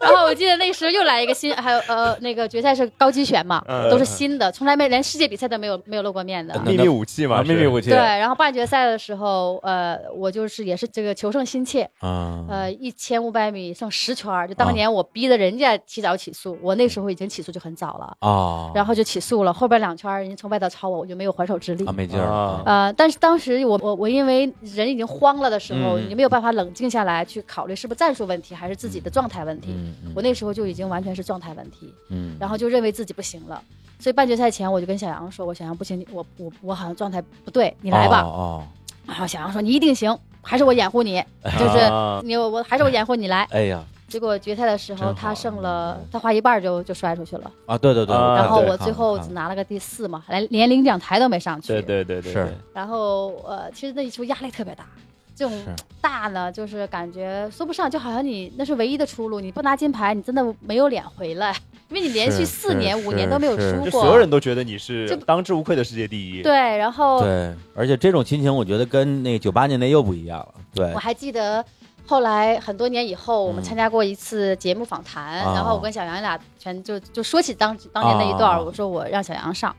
然后当时主持人就问小杨说：“机会来啊了，好容易人家杨洋配合你，你为什么不接呀、对啊，然后小杨说了一句：“我那时候真实想法是，可别把这屎盆子扣我脑袋哎上，啊，哦哦哦 就是因为压力太大都了，是有就压力你不敢接了已经。啊啊还真的是，你想想，就是说世界冠军大洋洋把机会让给了你，你结为什果么不你接没拿冠军，那最后这个这个责任都责在你任头就上，在你头上，都在你。头上，所以那对时候已经不是那种像最初的时候，大家对都对对为了争这块金牌，而是变成了这是一个就是那种说不上的那种任务了。对，而且就是说，你想想你。一千五百米失利的时候，感觉这个冬奥金牌就成一个魔咒一样了，就怎么都不行。其实当时我记得说完了以后，国内就有信息说，呃，看来这层窗户窗户纸又捅不破啊，了，永远嗯永远的不破，嗯因为我们从九二年就开始具备拿金牌的实力。是是，然后就一次一次，一次一次，嗯到零二年就十年了，就对吧？十年了嗯，对然后就根本就就觉得又是这个魔咒，又突破不对，了，啊而且之前本来说是九八年，赶在前几年之前，咱们拿一个金牌，结果前几又年没你拿过了，着。而且你之前说是九八年的时候，可能第一次参加奥运会啊，经验也不丰富，当时在身上的成绩也没有那么好，对但是到零二年的时候已经是统治级的这样的一个一个一个成绩了，对结果又失利了，就感觉好像就是有点像那种就是大赛。就是综必合症对大赛综合症，大赛必失利，这个心理阴影如果有的话，到后边就很难打了，很难突破了。然后我当时还记得自己失利完了以后，就觉得自己无地自容，这个词儿特别恰当。嗯，嗯然后甚至每天早晨，因为一千五和五百之前呃之间有两天的休息，嗯然后每天我为了避开人多的时候，我就吃饭都是错开点儿的。嗯，啊然后呢，这是一种状态，另外一种心理状态还有点委屈，就凭什么是我呀？然啊后当时队里边呢，嗯嗯我记得有领导找我是训我，啊，然后有啊也有领导找我，包括呃那个是呃是在安慰我。嗯嗯，然后我们教练当时呢，呃也是两种方法全用了，哎，然后我觉得他们也不知道该怎么办了， 该怎么办都不知对道，就不知了。道怎么样才能帮到你。也许骂两句好使，也对也许许劝两句好使，对，这这都都试试吧。有种对病急乱投医的感嗯对对觉对。然后我记得呃呃赛就是两个中间我们还有场训练嘛，然后训练的时候小杨洋倒是很了解我。嗯，然后我记得当时韩国教练虽然我第一场输了，但啊他还是要看来过来看我看我训练的。啊，呃韩韩国教练，，对，然后这太讨厌了，这个人他过来看我训练，然后小杨洋呢就就在那儿逗我，嗯你看。你看老全来了，我说 啊，然后说你看他笑的那个得意，哎 又得意的笑 了，因为其实我我也我也是那种我要激发自己内心嗯的，嗯就是恰当时的词儿叫仇恨，啊，对对对，就你要激发自己内心的斗志嘛。是是斗志然后斗志我当时其实感觉到小杨是故意的，啊但，是呢，我其实内心里头我也想让自己找到一个自己要要去拼的那种状态。嗯，啊这是一个，嗯，然后另外一个，我记得赛赛前的头一个晚上，当时是袁袁伟民局长，他把我们叫到一起，就开始让我们其他三个队友来总结我那场比赛。啊，他们来给你，啊，对，，其实呢，我当时是抱着什么心态呢？死也是死猪不怕开水烫，就对是你这个们说吧，反已正经我就这样样了啊这个不对，不会搞然成后批斗会吗？这个，反正当时是，嗯当时我以为是这样一个状态，啊但真正就队友们，呃，其实其实那四年过来，你说融洽吧，嗯还好，就都还是有，呃经常有一种呃就是各种各样的。我跟小杨还好，对其，他几个队友还哦 OK，就没有我觉得那么不会像是那种说没有任何利益关系的，真的私人朋友的那种那种没有。朋包友，括我跟小杨，其实大家也对是，就是说。呃，也还好，就都还好，呃对建立一个信任关系对对，但对是很多时候还是要要要竞争的。对，因为我们看对的啊其实就算工作友谊，对对对对然对对后对对对呃，我还记得那个那场那天我也做好了他们要批斗我的 准备，嗯然呃后坐在那儿一一个一副嗯爱咋地咋地的样子，嗯但是其他三位就队友都没有，不是我想象中那样，哦反而都是把责任自己往自己身上揽。哦小杨就说半决赛丹阳跟我说了，然后我看他样子不对，我没及时及时提醒他。嗯嗯然后孙丹也说说赛前，因为他只花三千米，我就跟大洋说你要把这个一千五拿下来，这样嗯三千我们就接力就轻装上阵。嗯对对对嗯嗯我不应该那么说，啊，就给你加压了，对，然后包括像陆，其实那一刻我才第一次，我才第一次被感动，也不知道自己那种委嗯啊啊啊屈，一下子就一下 就就就哎呦出来了。第一次，因为一开始你都是有很抵触的心理嘛，嗯是嗯第一次那种委屈哇就爆发了，释放了吧，也是是一两种，天一直没有对对没有对哭过，是啊哦第一次就就就我就哭哭出来了。然后呢之，前可能会有一种全世界都在针看对我看我笑话的那种嗯感觉，说说不上之前那种委屈或者那嗯种嗯那嗯种心态，然后一下那一块那一是被队友们那种那种鼓励吧，或就者那种感呃动了，很很感动。然后我记得回到房间以后，就暗下决心，啊我一定要把下场给拿下来。后来我自己就想，其实。呃，也是队友这种鼓励，让你觉得我嗯我这任务就从原来自己的那点，呃，期望变成了一个，呃，就你要为了他们也要去把它给打下来这种感觉。嗯嗯嗯嗯，然后对对对，就是呃为了你，你是为了为了你们整个这个队，为了队友去战斗，对，你就有觉种感得觉嗯一下子跟以前那种感觉不一样了。不一样了，不一样了，不一样了啊，然后呢，那个，所以我回去房间，但是你也知道，这些光做这些是不够的，嗯那是就是你第二天你你还是要面对那场很恐怖的比那哎赛，个比赛。而且那不是你的强项的项目，呃，其实不单是这个，因为、嗯呃你会很恐惧失败，嗯，因为你老说不不去想，不去想，嗯不可能。对对对你你在那环境里不可能嗯不去对，想或。者很多时候说是魔咒，然后说来说去这个说是魔咒就成了真的魔咒了，对，就好像嗯那奥运会射击那哥们儿哎呦，对对 对，埃埃蒙斯，埃蒙斯，埃蒙我就斯你天到那时候这你真是就魔会咒啊，慌，然后你这个人就会迷失。嗯嗯嗯，所以我我知道，因为我记得清晰记得一千五百米决赛的时候，嗯小杨一摔，我整个人当时人就崩溃了一半儿。嗯然后后边我记得嗯嗯剩三四圈儿的时候，嗯按照原来正常状态应该是可就是往上冲了，对对，但当时其实我脑海里是想的什么，前面还能不能再摔了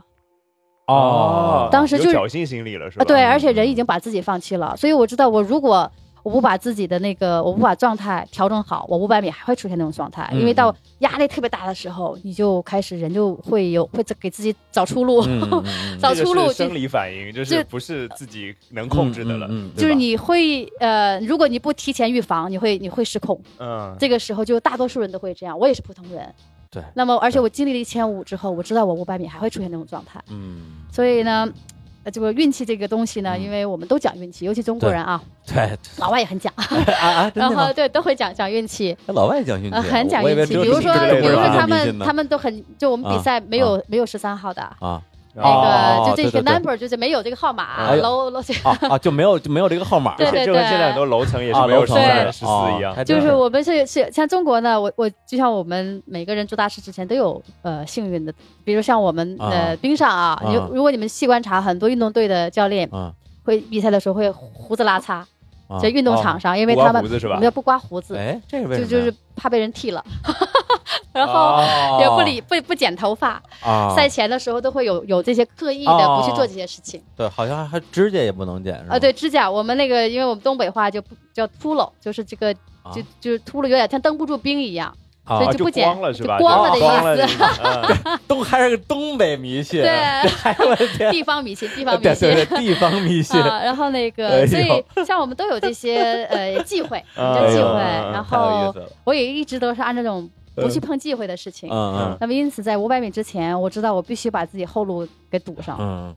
所以我把我所有的忌讳的事情都做了。全部都打破它。头发，我让小啊杨拿了一把剪子，唰，给我剪了一个，剪了一嗯哎个呦特别难看，就滋滋就一剪嗯，一 剪这位子。大哥然后指甲也剪了，然后呃，自己的认为的幸运背心儿都换掉。哇就你现在没有任何幸幸运运气可可言。 对，既然大家都说这个东西是是不能触碰的忌讳，我就要触碰它，对，打破我所有的就是说所谓的加持给我的东西，就你这就是对我我剩下的就只有我自 己对你以后三四圈儿你就别想了，就别想别人摔了，啊，对对对让对自己完全没有后路，对没有后路，没有后就路，没有对什么可寄托对的。对，你对说这所以个我就我就的确是，因为我前两天跟一朋友聊天，就我们现在做自媒体嘛，写微信公号的文章，啊我一朋友就是写微信公号的，然后呢，他每一次这个写一些重要文章之前，他也有他的一个迷信，啊，哎他穿上自己一件豹纹的外套，可以写豹 纹，知道吧？啊穿十豹万纹加是吧对，写十万加。哎呦，就是这谐这谐音梗的这个迷 信，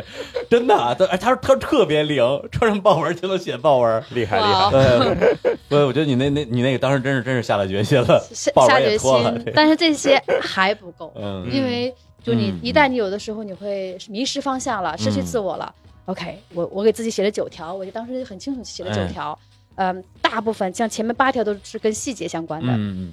注意摆臂呀、呼吸呀、蹬冰啊，然后怎么怎么样的。哎 呀，然后最后一节一句话就是“老全你等着，我是杨洋 A”，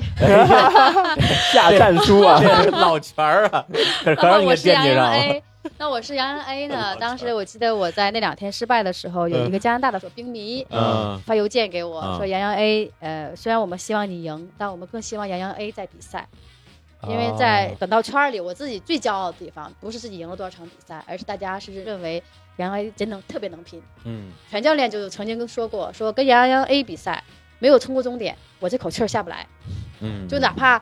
就是最后他也是觉得你你你也是有机会的， 就就他我都是提心吊胆的在对给我比是赛的，就是不不放弃是我的嗯一个嗯标签儿。标签儿嗯那么但是我一千五就放弃了， 哎，所以他们给我写了一封信，就是杨洋 A，我们希望看到杨洋 A 在比赛。那时候我一再提示我自己，我说我是杨洋 A，我是杨洋 A。嗯，就要把原来那个自己给找回来 对。找回来，是然后呃，我还记得，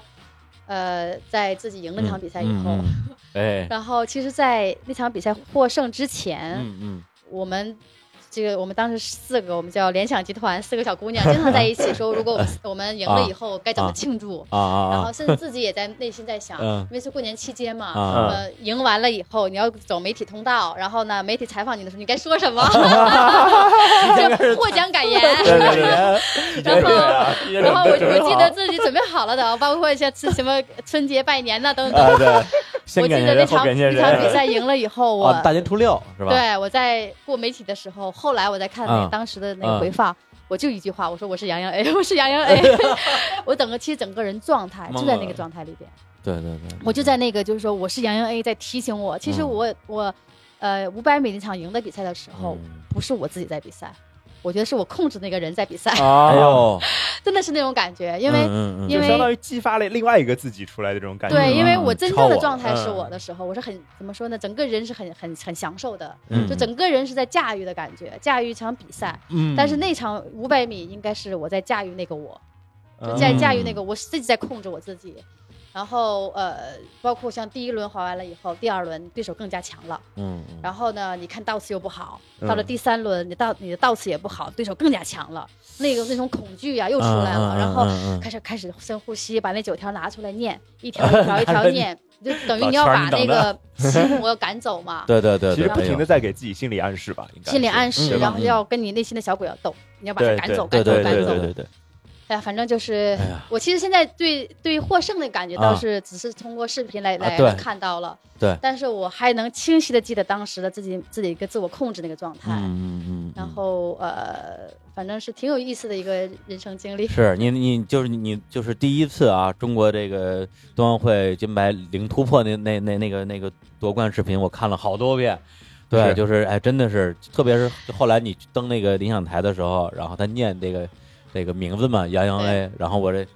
又老老泪又又哎 又中了，了，又又来了。对，因为刚因为刚看完你那九八年的失利，然后刚哭完，马上这边又又上领奖台了，我天，这那也感情太脆弱对了，对对， 开玩可能笑上上岁数了，上岁数了。呃，没有开前玩面眼泪还没笑。干呢，后边又开始哭了。太敏感。其太敏实感那对那场对比对赛，对我再给你们讲一点短道速滑的细节。啊我对自对己对是很愿意讲故事，是，嗯当时呢，是我记就是自己怎么投入状态的。呃，我我一看起跑，我第一道其实这道次非常好。嗯，那是么，最内道对吧？呃但是第二道是保嗯加利亚的阿达诺娃，嗯嗯，嗯他曾经在第四道，我在第一道都能，我们的土话叫窝了我，都能够跑到我前头去。嗯，哦，因此呢，就是我当时是做了所有的准备，百分之九十九的准备嗯是跑、跑在他后边去，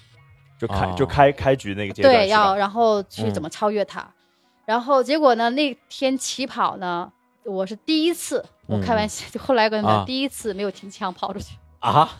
因为赛前其实我也呃无意中，嗯因因为我当运动员的时候一直也在学习英文嘛，我是嗯九九嗯嗯年就进了国际华联的运动员委员会，嗯，嗯那么那时候是一句英文不会讲。啊那因为我当时是被主席提名的，嗯亚洲要选一个。后来我啊问了主席，很多年以后我就啊问主席为什么会选我，啊他说亚洲那时候运动员都不讲英文，啊，后来要选一个成绩好的，然后又捡一个他们认为觉得哎这个好容易接触的，啊，然后说哎那个说那杨洋 A 哎老是笑呵呵的，小何儿， 虽然不会讲英文，就他来吧， 哎然后成绩又不对错是笑呵呵，的所以我就第一年去去代表运动员嗯就参加国际华联的会议，嗯，然后从那以后开始自己开始要学英文，因为你要哎哎要对对参与对会议嘛。 是的，那么到英文零特别好二年已经有，刚才听了三年的是时间。那我记得当时我跑步就听见裁判在那儿说说这个，哎呀，这个就讲明天要直播。啊啊，直播的时候呢，就是因为那时候我们起跑还可以每个人抢跑一次，哦那就也就是哦说也就是说最多能有的时候可以抢跑四次。啊，对，那到他的后来就是一个人抢跑，只要有个人抢跑，第二个次抢跑就算犯犯规出跟局是吧？跟田田径一径样啊、的游泳一样的，哦，所以呢哦就哦，明白了，对，明这白是了现在的规则。我们啊那个时候还每个人都可以啊有啊一次，最多可以强跑四次，对，哇，那还得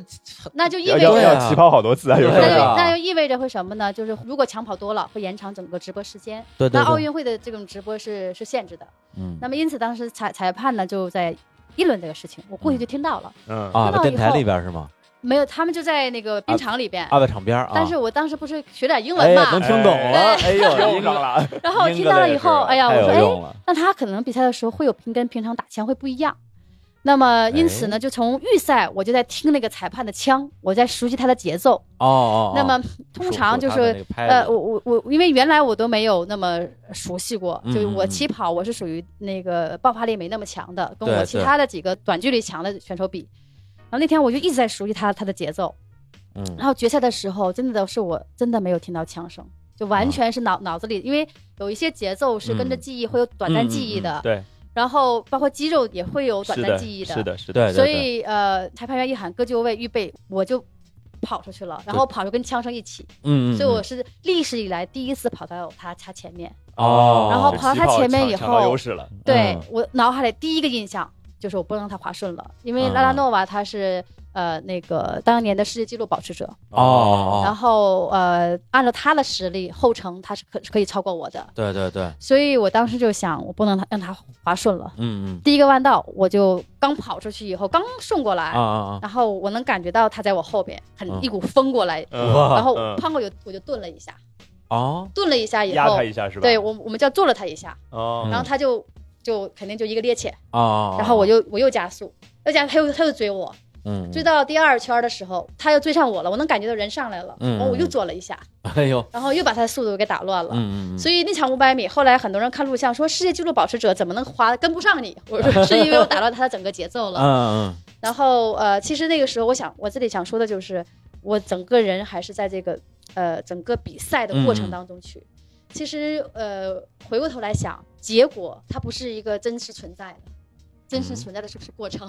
哦，啊因为所以我们有的时候老师说我们要要注重过程。是啊是，那么是，因为是结是果它是不是一个真实存在的东西，那么真正重要的是过程。嗯，因此也是我呃，我九我二零零二年总结出来的，就其实我们怎么样去享受过程。哦，刚才听那杨老师说完这个之后，我觉得那天那个比赛我得再再看几 遍。就是找一找那个细节是吧？对对对，但但是这因为我今天虽然看了很多遍，但是嗯其实就觉得说挺快的，是然后 快点好像也没怎么费劲，然后就就赢了，已经完没有全完全看不出这些细节来。对对 对，对，然后只只有一个印象，就是他最后那个就是冲了线夺冠之后，后边后边有一个人一直在一直在拍杨洋，对，然后那就是拉达诺瓦，啊就是他我是对吧手，对，就是拍你，就就是就是祝贺你的意思对对是吧？对对，然后你也不你也不搭理他，我完我都完全不知那道脑了子已经他已懵经了，不是那个他了，对吧？啊刚刚说了是是是是一个游戏角色在里边在玩儿。控制的， 对那拿完那第一块金牌之后，到第二块金牌的时候，是不是心态就比较放松了？对，第二块金牌，我觉得就完全是一个就是我在滑冰，啊，水到渠成的感觉对是吧？有我一和种小杨配就打合，破魔咒了，已经。对哦我和小马小杨有个配合，然后对呃，其实那个配合不是最完美的啊，呃，最完美的应该是我们俩第一第二。哎呀， 是是 呃，是，他其实是我超越的时候，我犹豫了一下，第一次，啊然后呢，呃，等我我就让他多领了一圈儿，嗯啊，然后嗯按就多消耗了他一多阵的消耗一体体，力，然后我再上的时候他再跟不上了。嗯 啊，呃，可其实对，但虽然最后我拿下来，但他应该再拿块银牌才对。嗯，啊，是是是，因为我看那小杨他还是在这个冬奥会上没有拿过那个金牌嘛。对对对，对，也是。嗯我们俩现在住的家离五分钟，啊啊啊，真的 呀，然后他有三个娃，我有两个娃，哎呦啊，这个然后所以现在偶尔他帮我看孩子，我我帮他哎看孩呦子，，所以有特的别时好候哎呦特别好听着就对特别温暖。当年的国家队的这个队友，然对后互相打配合， 对。现在互相看孩子。 在在家里互相打配合， 对对 对，对。哎我还记得我赢完了以后，呃，下来，因为我们俩经常会打嘴架，斗嘴吗啊、对，斗嘴很厉害。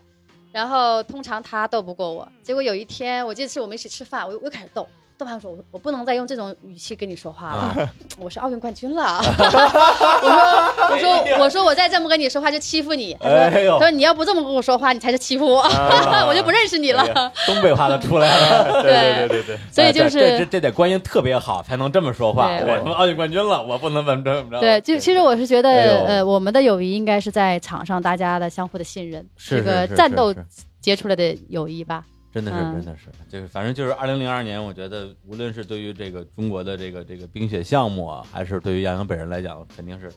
特别特别特别重要的一年。就是收获的时刻终于到了，这是种是感觉是，，嗯对对我，我是觉得从九八年来看，就是有得必有失，那么有失也必有得，嗯就是怎么虽然很失败的结果，但对我来说是特别大的一个收获。嗯对，可能没有那个那个那场经历，我也没办法去那么深刻的理解自己的呃运动和对自对己和队友的关系啊等等。是是，然后零二年呢，我觉得收获的是在那一刻，我体会到了就队友给我的这种支持，嗯嗯能够让你突破一个小我，没有那个那场经历，你没有办法去体会对，到的。而且是先输后赢，然后既打破了自己的这个心魔，也打破了中国国家队的这个拿不到金牌的魔咒。所以零二年这个冬奥会结束之后，啊如果那个时候杨洋就是选择正式退役，那真是功成身退。嗯是吧？ 载誉而归是。结果呢，他后来虽然是也也是退役了，对就曾经退役，后来在这个零六年的冬奥会又复出了。结果因为这个复出，又迎来了这个这个最后一次失败。 对这个其实你现在你会不会觉得那次复出是一个怎么说不是最正确的一个一个选择？从来没有怀疑过，嗯呃，因为呃，我零二年退役是因为觉得很疲惫，然后呢，比赛找不到感觉，啊就，是我所有比赛全赢了，对啊，然无后求呃，败是吧？对对啊，然后你会觉奥得运牌拿着了，呃，又对自己未来很担心，嗯因为那时候已经二十八岁了嘛，我到底下一步应该怎么办？嗯，那么肯定运动不是一个一辈子的事儿，所对以这韩国运动员早就退役了，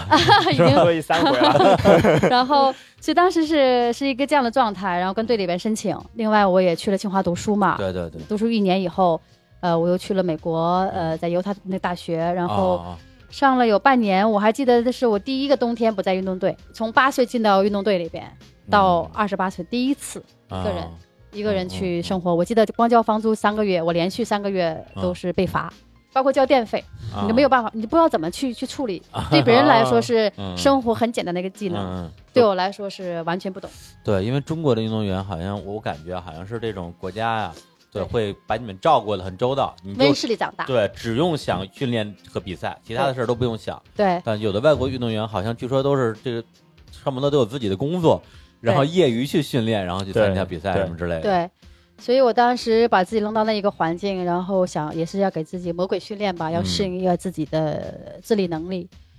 呃，然后我还记得第一个冬天，你忽然间没有运动队了。嗯呃我还记得是呃国家队去美国比赛啊世界杯，然后那也是第一次都是年轻队员参赛，啊，然后也是我至少我这一代运动啊员啊所经历的第一次五百米世界杯，我们没有人进决赛，没有嗯中国队的。哦而且五百米一直以来就几代运动员，从李岩他们开始都是我们的优势项目强项。啊啊，结果一下子没有人进决赛，我坐在那儿确实是特别的无法接受那个现实。作为观众是吧？对，然后哎呢，呀加上你彻底离开队伍了以后，你开始也开始有有很多留恋。嗯啊，我记得当时有的时候也会在特定的环境里边，有一天早上起来，忽然间我说，哎呀，现在该上量的阶段了，啊就 那种感觉，时空的错位恍啊，惚的感觉，对对，啊哎恍很惚恍好惚像。恍恍惚惚觉得自己自己还在队伍里边儿，还在还在训练，准备上场比赛。那对，种哎然后所以所以呢，就那个时候，而且恰恰那个时候，因为呃队伍也开始呃向我发生一些邀请，希望我能回哦队，嗯然后甚至去做我妈工作呀、等哎呦等，哦啊然后希望老人劝我嘛。嗯那我自己其实呃还有一种感受，就是你觉得被人需要，其实被人需要是一种很幸福的感觉。是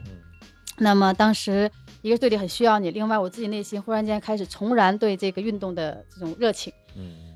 然后你又觉得队伍现在呃年轻队员不行，自己应该有有自己的责任，啊有这个责任去去把它对挺身而呃出对，至少让他们去成长吧。嗯嗯呃，当然了，另外一种声音，像我的朋友啊、家人也会说说杨洋你你再回去，你都灵奥运会拿回银牌都是失败，嗯，嗯，对，我们希望一个永远不败的杨洋，对是啊这对个是啊五十九个世界冠军，然后这个连续六年，然后又是奥运金对牌，就就可以了。啊，就跟就跟就是，呃我还还是拿篮球举例，就跟乔丹就是退役嘛，那时候对退役对之后两个三连冠，是对你退役之后，所有人都觉得说哇，乔丹就是神，对啊，结果他他又复出了，对三十八复出之后岁，对，所以现在好多人都都不接受不，理解，都不接受他对曾经复出这件事儿，就忘了这件事儿，这就第当二次复出，对，就当他第二次没有复出，因对为实在是不想看到那那个结尾，就作为作为他的球迷的心对情吧，对，包括我家里人也说，哎呀，二十八九岁了，应该找人嫁结 婚了。对对对，嗯所以就是各种各样的现实。对对对然后我自己呃也会被这些声音呢、啊所干扰，嗯然后呃，但是我还记得当时有一个呃偶然的机会，我去看一个病人，这个病人呢是是个病迷，呃，是我一个朋友的哥呃弟弟在一家医院是做心脏手术的，然嗯后这个人呢、他是一个病危的一个病人，嗯哦在美国。然后当时我在美国上学嘛，所嗯以说他说他那病人是我的嗯病迷，说要不要去看去能不能去看一下？嗯然后我去看他，看他其实也挺忐忑，去见到一个身体不好的嗯人。嗯见了以后，他天，我特别兴奋。我还记得那时候他喉管是打开的，啊然后他啊把那个就按住了是啊、的嗯按住以后就跟我说话。嗯啊，然后哎呀，说他看我每啊场比赛的细节非常清楚，跟我讲啊，他很兴奋，能看得出来。嗯嗯嗯嗯然后我也被他的情绪所感染。后来他说呢，他要他说那个呃，都灵冬奥会你什么打算呀、啊什么的？哦我说我还没想好，哎嗯，要不要复出？他说你要想滑就要去滑，嗯就这么说，你要想滑就要就要去滑，就 follow your heart，就哦这样跟我说 哈。然后他说哎呦那个我也是，我病好了，我也要去打二那个都灵冬奥会。嗯哎，我还想他这个他怎么打冬奥会？嗯后来他就嗯嗯把被子掀开，他啊是残疾人，嗯啊哦，就一条腿。那么他给我看他当年那些录像，就是滑哦高山滑雪，呃啊，他就他以前就是也是运动员是吧？呃，不是专业，因为他残疾人嘛，啊他只是玩儿。啊玩儿呃然后当时啊想，哎呀，就是都都这样的病人，对对对还对有还去追求他的梦想。是的我说我干嘛还被那些环境嗯所、嗯所所干扰哈？是的，或者既说然要要不要那么在乎胜负这件事情？对，或者是说，呃，其实我那时候有一点感觉，就是说我我当时就是幻想，我如果零六年我作为观众的话，嗯，我看着人家比赛，我会什么心情？我肯定会、嗯会，我肯定会很很痒痒，明白明白，我肯定会明白想，哎呀，当时怎么就不坚持一下？但要是是呢我，在场上多好啊！对，但是如果要是输了，我会什么样？我真不知道。或者说我如果是我在观众席上看到中国队失利，和我在赛场上，然后我本人失利，哪个更难受？呃，可能要比这个对东西吧。反正当时我就想，我如果我失败了，就是我会是什么感受，我不知道。嗯，我只知道我如果做观众，我会比较难受。啊，就这个你不能接受，然后当时我还记得，我还问了一下李李宁，嗯，因为他啊八八明年啊不是从那个呃杠子掉下来嘛，啊然对对后对对对，就是当时回来以后，很多很多人不理解，就还骂他嘛。是啊，对，然后我也问啊是他，我说李宁哥，你你的就当年失败，你嗯你什么感受？他嗯说。我没有那场失败，就没有现在的我。嗯，然后虽然那时候不太理解，但是其实呃时代也不一样了。嗯嗯嗯，那么我不知道零零六年我如果失败，我会不会被被抛弃？ 会 不会被？因为我们运动圈里有一句话叫“激流勇退”，对是啊对，是那啊么大家都会在自己高峰期退役，这样你的工作安排什么都是哦都会最好的。是的，是的，呃，比较一个现实的角度，非常对现实一个是一个是工作安排可能是最好的，一个是你留给公众的印象也是最永好远是那的，个最光辉的那一而那一面，而不是大家看到英雄迟暮，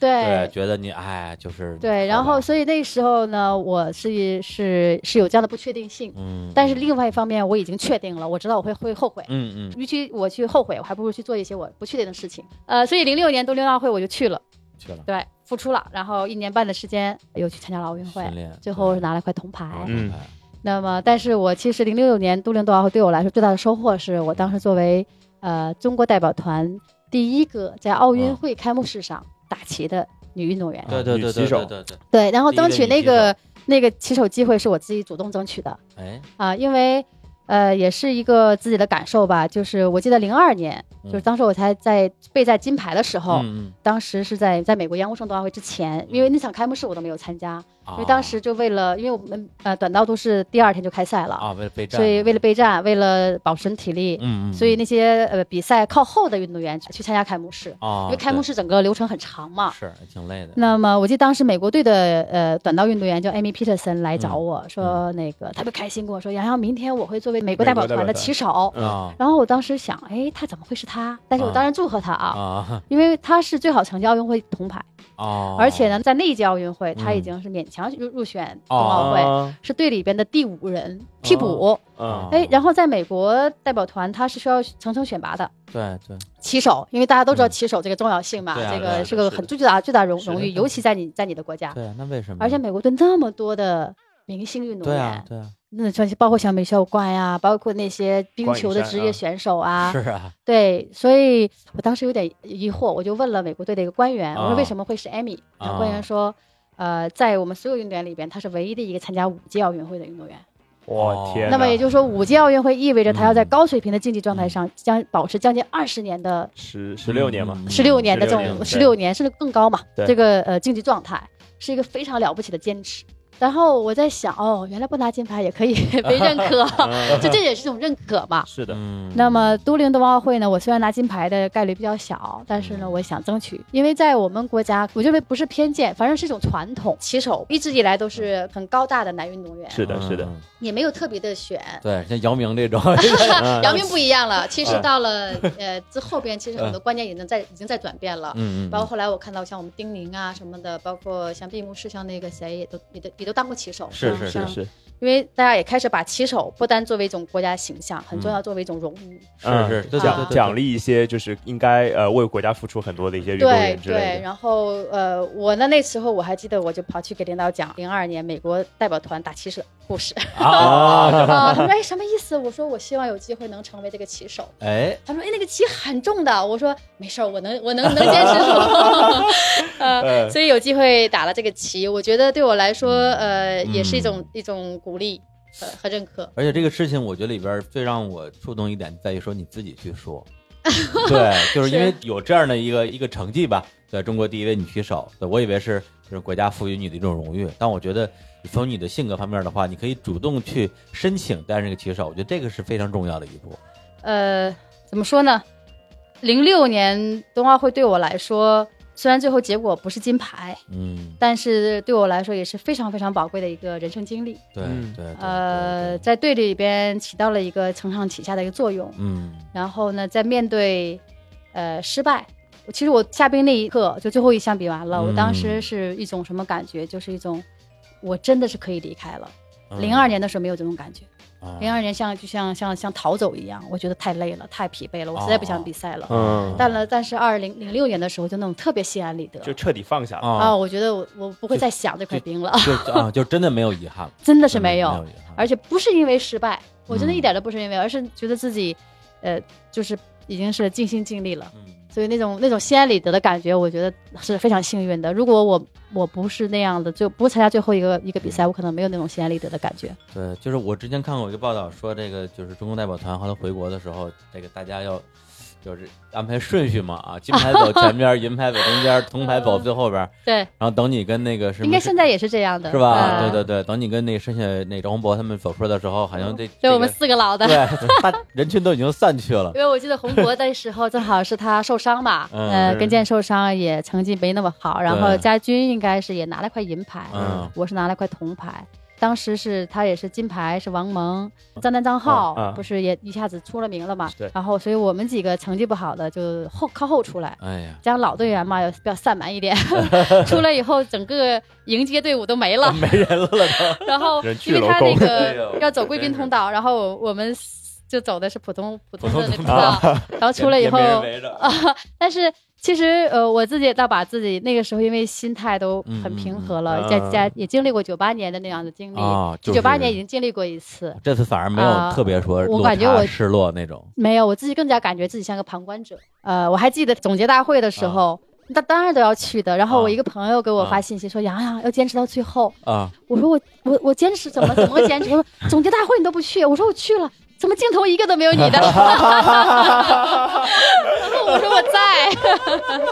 啊，特别有意思。但是我心里面很踏实，我觉得很踏实，就是、呃，我觉得整个社会在变，你包括像后来你看那个。一四年，呃，奥运会完了以后是刘秋红打旗嘛？嗯其实我看了以后，其实他虽然没有奥运金牌，没有什么，但是整个的观念在变，队伍的管理啊，各方面还是越来越越人性化，或者越来越符合嗯呃体育的一个规律吧。呃，挺有意思的，自己经历过这些事情。是，我觉得就是可能之前有一些，比如我们的听众知道啊，杨洋的一些成绩啊，嗯也看过那些比赛，但是比赛背后的这些故事，嗯所有这些这些经历，包括跟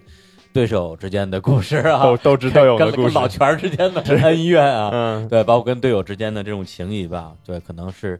呃，大家没有机会了解那么多的。所以今天我作为这个杨杨洋老师的新粉、啊，新粉儿，新粉儿，对，真是这嘎心嘎心的新粉、啊，今天也特别幸福，可以听他讲这些事情。嗯对，而且我觉得，为什么我把他的这个二零零零六年定义为他的最后一次，你可以说是失败，一个是只说他就是告别了这样一个竞技的舞台，一个是也是他应该说人生的一个新的起点，嗯因为你就是彻底告别了职业运动员那个身份，变成一个。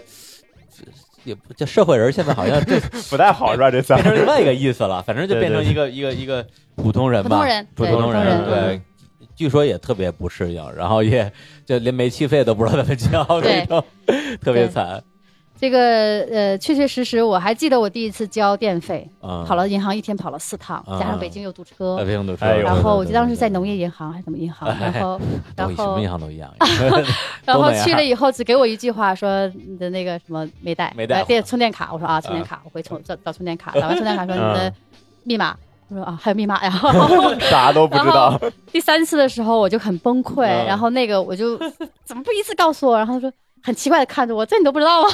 后来我想啊，可是不是可不是呗，哦这点事儿你都不知道，哦，其实对是嗯其实是普通人很正常的一种啊一种，但对我来说真的是不知道。对啊就是然后没有生活能力，有有有很多层面嗯上是需要需要适应的，对，还有你的这个这个怎么再就业问题。对，因为对之前我们也就是也会有一些报道啊，比如说奥运冠军，因为说说白了，奥运冠军这个头衔还是呃，对于公众来讲，还是一个很重要的这样一个符号。嗯对然后亚军、季军，大家可能就可能人也太多了，也记不住了。是对，所以大家会哎，奥运冠军啊，后来比如说去做生意了，对或者是像田亮一样当明星了，对是对，或者说之前好像也有类似的新闻，什么奥运冠军什么搓澡还啊，是卖煎饼，忘了。对对对，对，就是会给大家一种一种冲击感，说啊，奥运冠军如何如何。对，说明大家其实都很关注那些曾经站在那个领奖台上升起五星红旗、落着国歌，然后无数人就是像可能今天的我一样，在电视面前，然后热泪盈眶的，带给他们那种 那种感动和冲击的那些运动员们，他们后来都去干嘛了？其实是有很多人、很多人关心的。呃，其实我讲讲这个大环境吧，嗯因为嗯呃，在十年前或者是十五年前，嗯就是我们经济没有那么开放的时候，嗯，可以说百分之九十以上的运动员都在体制内消化了。哦，啊、那时候不是市场经济嘛，那对么呃，我记得省队退役啊什么的，大部分嗯、呃都是由这个政府呃统一的来做一些安排。安排啊啊，有很多去到公安队伍啊，还有去到一些各个行业都有，啊很多的哦这个单位都会接收运动员，啊，那么就安置嘛。我以为都当教练呢。当哪有那么多运动呃教练哦啊？教练位置没有那么多，对啊，他不哦像教现练位置没有现那么现多在社会化俱乐部很发达，那时候没有社会化俱乐部。啊就是奥奥运冠军也没有那么多教练的岗奥位是给呃人奥运冠军军还好，啊奥运冠军还好，但是啊呢，比如说亚军啊啊、铜牌啊，还有很多很多这普通些的队员好多就呃没有同得过奖牌，但那是么也很优秀的前八名，比如说 肯定对对对很多，对对对对对甚至还有就因为呃运动队它是一般到了像它有一个那个数据，就是嗯参加过奥运会的运动员，一般平均的退役年龄在二十八岁。哦，嗯那也就是说，参加奥运会也就那么几块金牌，但是对啊大对啊部分对啊那些是没有金牌或奖牌，没有奖牌的，或对啊者甚至什么都没有的嗯，然后那么也是二十七八岁退役。也没有得到什么，比如高额的奖金，对然后也没有生存技能，这对个，这个怎么办啊？在我们经常会有一句话叫“一切从零开始”，走下领奖台的时候。嗯嗯嗯那么这一点呢，我当运动员，我自己亲身体会，就是确实要经过一段时间的呃迷茫期，嗯嗯，然后失落肯定是要有的，因为你在运动队的时候，呃，你是都被捧着的，然后吃喝拉撒睡都有人管的。所有人都围着你转。哎当对你退役那一天，你转型那卷儿要走的时候，你都嗯不知道去哪儿，而且你不知道自己干什么，再加上忽然间你有一种被抛弃的感觉，所以很嗯多时候他心态没有办法调整过来，所以自己也很迷茫。很迷茫呢，我自己的方法就是不停的尝试。啊，我记得那时候我也在央视四套做过嘉宾主持，做了两年，哎呦，所以今天跟你侃，我心里不打 怵，开玩笑非。常专业非常专业厉害了 然啊太厉害后了，在北京呃零八年冬奥组委那时候做做项目专家，呃在志愿者部，啊，也算是呃一个政府工作的一个体验了吧。嗯嗯嗯，然后另外呢，我自己也因为零八零八年奥运会前的一个那个地震的原因，嗯四川地震的原因，呃，我我也在朋友的这种鼓励下成立了冠军基金，就是用哦来做青少年的体育教育。我们实际上也是个创业。因为去最开始，你怎么样去建立团队，嗯呃呃，设立项目，去融钱，然后再把花钱，都是不容易的事情。然后同时，我零六年又被罗哥主席提名进了国际奥委会的妇女体育委员会，后边又进了很多很多委员会。到了一零年二月份哎，正式的当选国际奥委会委员。对，嗯这就就奥委会了，奥委哎会呀啊对这呃，我太厉觉得嗯是呃厉害倒谈 不上，就是其实是一个自然的过程。另外呢，我对这个很感兴趣，嗯嗯这个对我来说，让我对体育在二十三年运动场上退役的时候很疲惫的那个时候、嗯嗯之后，又重新对体育燃起了一个热情，或者说有了那种激情也嗯，嗯是的一个原因。对，因为之前主要是作为一个运动员啊，就是在这个整个一个行业里面，那现在作为一个行业的一个工作者吧，对，做这些事情依然能够让你感觉到一些热情，或者说感觉自己还是被这个被这个行业所需要的。对，所以我一直退役下来，呃，在因为国教会还有一个项目叫运动员职业发展项目。嗯啊那我记得我第一次上那课以后，在国教委会，我看了以后热血沸腾。嗯沸腾的原因就是它和我们传统的叫从零开始是不一样啊的，它提倡的是将你运动场上能力转换为职场能力。哦，哦哎，这个这个这个听着挺然好，后这能力肯定是可以直接迁移过来的。像你对这种在场上斗智斗勇 啊， 但是动脑筋，就动脑就是筋，老拳儿 啊，这场肯定好使， 绝对有哦看谁不顺 眼。没有，其实你就是目标导向 嘛。我想赢，我需要什么样的能力？呃是的，嗯其实有的时候我们在职场上也是，我想完成这个目标、这个任务，我应该怎么样去做？嗯嗯，那么这个时候是是一个很重要的一些能力。对然后你面对压力的时候，嗯其实你这种抗对压抗压力力，嗯，呃对，啊、等等吧。所以我看了以后就特别兴奋。那么也通过呃，后来后期的协调，把这个项目引引进了到中国。嗯嗯，所以从一零年我当选国家委会委员，然后这个项目进到中国到现在，我们也嗯培训了五千多名运运动员，运动员啊，啊，然后后呃一对一的辅导也超过了呃将近五百个运动员。嗯很多的运动员他其实通过这个培训，他更多的像我一样打嗯开思路。是刚才你说这个，就是我觉得特别特别好，就是在于说，就是我们作为。啊，这算了，我就别说我了，就是啊，就他们作为啊这种体育迷，嗯啊对吧？看啊奥运会、看冬奥会，包括怎么样，就是其实都希望这些曾经为国家争得荣誉的这些运动员过得好。对对啊对，其实挺对啊挺挺怕听到他们过得不好的消息。是的是的对是的就是其实有时候也会就是瞎担心，觉得说，哎呦，他们退役之后怎么办啊？他们除了体育运动，是不是什么都不会啊？所以刚才听到对，你有时说候我们会觉得，就是一个冠军你，你可能退役了之后就听不到他的消息了。嗯那，听不到他的消息，是不是对他过得不好呢？不是对的，啊对对，有时候担心这样就的是事会情。怕这个事情。对对对所以刚才我觉得，首先一个是你做这个事情，一个是实际上你从呃零八年，因为当时你是呃去过汶川，然后也去过一次那个非洲埃塞俄比亚，投入相当的自己的时间精力在做一些可以说是跟公益相关的一些一些工作。我记得当时我是把呃零六年把自己铜牌奖金捐给了这家呃国际的体育公益组织。哦它的创始哎呀人也是我小时候的偶像，叫 Johan Kaus，是个挪威的一个奥运冠军，拿过四块奥运金牌的。哦啊，呃，其实当时是也是给自己认为退役，我以这样一种形式退役。虽然嗯铜牌英文讲 nobody care，就是没有人会 在乎，但是我很在乎。我觉得嗯这是对我来说是很重要的一个。然后我用我用这种形式也算给自己的一个奖励。对对嗯，然后呢，嗯，当时我把奖金捐给他们以后，他们就请了我去了埃塞俄比亚，是我第一次去非洲。嗯然后去了以后，我以为就像我原来参加公益活动，去哪儿呃，这个孩子们讲讲故事嗯啊，这露个就脸对，露个脸，嗯乐一乐，就让孩子们感受一下奥运冠军，对对对，签签名啊，合合影。但是那次去的不是这样，我们是以志愿者的身份，然后去了以后，在当地的，你像这个贫民窟啊，嗯儿童康复中心啊、聋哑学校啊，跟他们去做体育活动，嗯然后跟志愿者一起带他们去运动。我第一次是体会到以运动的方式嗯，去做公益，是原来是哦以体育明星，就是说你、哦你明白了你明星去站台，啊，对，嗯然后对那你个跟其他明给星没什么区别只。对是用的你是你的身份而已。对，然后第一次名气是运动，就是运动是种媒介了。说这就让我明白了一个事情，就是说，因为之前也是 vivo 这边的呃市场部的朋友说啊，说我们现在跟杨洋老师这边有一个合作，嗯，我还挺意外的。我说这个这个奥运冠军，这个跟你们能有什么合作呀、对，他们更多的是在一些这个像这种公益啊，还有这个公司的这种社会责任方面啊，他们有一个 V Impact 这样的一个活动，然后活动里边也有一些主题，比如说像关于这个二氧化碳的排放啊。关于这关爱留守儿童啊，阿姨学院里边也包括了像退役运动员的部分。其实他很多的计划跟杨老师之前做的事情，其实是已经是从方向上非常接近的了。对，我记得第一次他们找我的时候，然后当时我们一起聊到呃企业社会责任，因为企业社会责任在、在一些公司里边，因为大很大的公司里边都是一个部门在做，对对很然重后要呢，的对一个企业来对，说然后也嗯是做一些项目，有专门它的一个 CSR 的一个一个部门。嗯那么跟 WeWork 在沟通的时候呢，我被他们打动的就是，我认为他们把这个呃任务定义的比 CSR 要更大，嗯，哦怎么说？就是说它为什么不叫 CSR 企业社会责任，对更多的把它叫 impact。对首先这个公司的特性，它是一个平台公司，对，嗯它有呃几十万的会员。是的嗯嗯然后呢，另外它有一个，它因为它又是一栋栋楼嘛，它有是它的物理空间。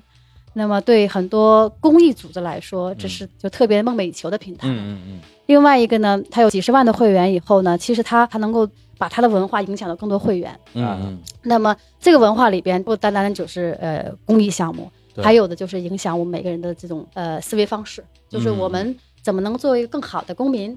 我们嗯对从从环保意识上，是的我，们从人和人之间的关爱上，公益和我们每一天都融合在一起，是这个是我认为呃特别了不起的地方。嗯所以我当时特别的兴奋，跟他们沟通下来，我觉得大家理念也蛮接近的。是，从企业的这种这个 mission，就是它的这个宗旨上，哎，我们是希望能够提升人的这种意识。不停的有一个自我学习能力，嗯我相信对对对对每一个人来说都非常重要。是后边具体任务里边有阿姨学院呐、有等等，能够让帮助这些人去提升他自己，让生活更加快乐，更加有价值感。对，然后让他对对未来更加充满希望。这个简单来说，嗯可能超出了就我们原来定义的公益的范畴。对。而且就是 WeWork 它本身之前我们的理解啊，对是一个对这个世界有更多的目标的一一家公司嘛。然后包括他们除了 WeWork 之外，他们也有跟比如说跟那个幼儿园相关的，像 WeGrow，包括他们关于这个 WeImpact 也有一个自我描述吧，就是说在这个项目里边，他们旨在为他们生活的城市创造积极影响，帮助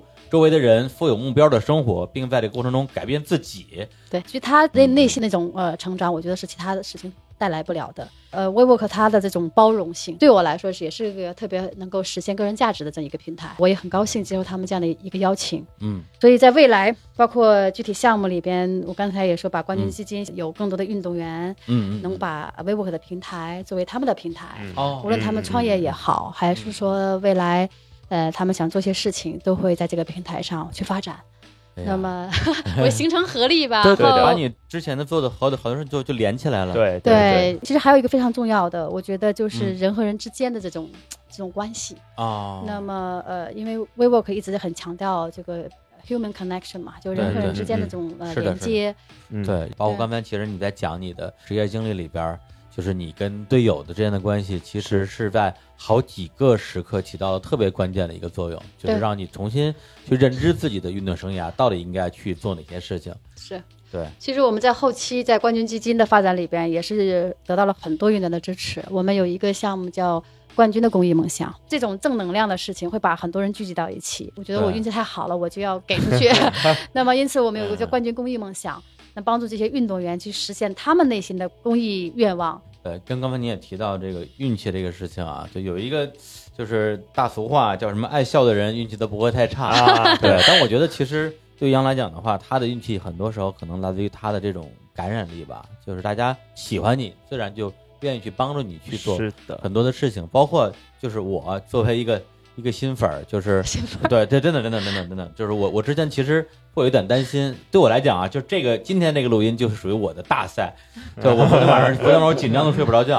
对我对我就说，哎呀，这这录音要是没录好怎么办？因为呃，对我来讲就是说有三类节目是我特别特别的重视，会比其他节目会花出更多的努力，或者说会更在意的，一个是嘉宾本人或者他这个领域我完全不熟的，第二种呢是有商业合作的，嗯还有一个就是说涉及到这个台台联动的。 因为今天、啊，好，请到了，对完了，三样都 保哦都都都符合今。天全占了，对啊，我哎呀，昨天晚上给我给我紧张的呀！包括我之前看你的履历，一看什么国际奥组委，这这冬奥会，什么这么这么什么高主席，高在上冬是奥会吧？主席，我说哎呦，这多大的官儿啊！这但后来就是看我讲话不接地气是吧？其实有有有点担心，有有点担心。结果一个是看了你好多的那个采访，发现哎呦，这这个就这热个泪盈眶过了，主要对，是一个是热泪盈眶，一个是他特别哦 real，是对对，是特特别真实的，是特别的真实是的一个人，挺挺挺敢说的。还有一个就是去年的那个那个冬奥会，他是泪洒直播间，当时看的我觉得，哎呀，这这个没问题，就是我跟们需要多一些这样的解说。对对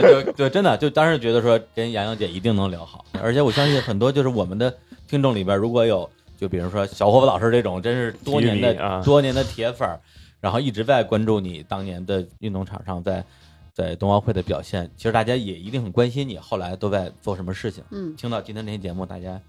一定会挺开心的，嗯，真的是。是啊，是我做的事情比较多，然后不所谓多不不 是说呃做了做成多少多，而是说我自己的性格就喜欢不同的尝试。嗯，那么另外一个呢，就是我在上海做了自己的滑冰学校。其嗯实、呃退役之后能够还有一个地方，其实我最大的理想有一天。我没啥事儿，可以去滑滑冰什 么的，带着带着小朋友，哎想我觉得是念特别幸福的事情想要。上最冰了，最啊最单纯的一个想法，对，吧就是哎呀我一直觉得，呃，我自己很庆幸的说，自己还能够呃，能够没事儿老老做做梦，嗯包括像现在跟微微博的合作，我原来是说我是按照自己的意愿去做点事情，嗯现在呢，因为它毕竟是一家企业，其实它的 mission 呐、它这种宗旨比我、比我原来所接触的要大，嗯我原来可能更多是体育领域的，现在很大的领域，嗯，加上这个这个平台怎么样把它用好，把事情做好，还是我也在我也在学习的过程，嗯嗯嗯但是我很很很兴奋这样的机会，就是你能够呃在一个平台上有更大的价值去发挥。嗯嗯嗯，然后当然了，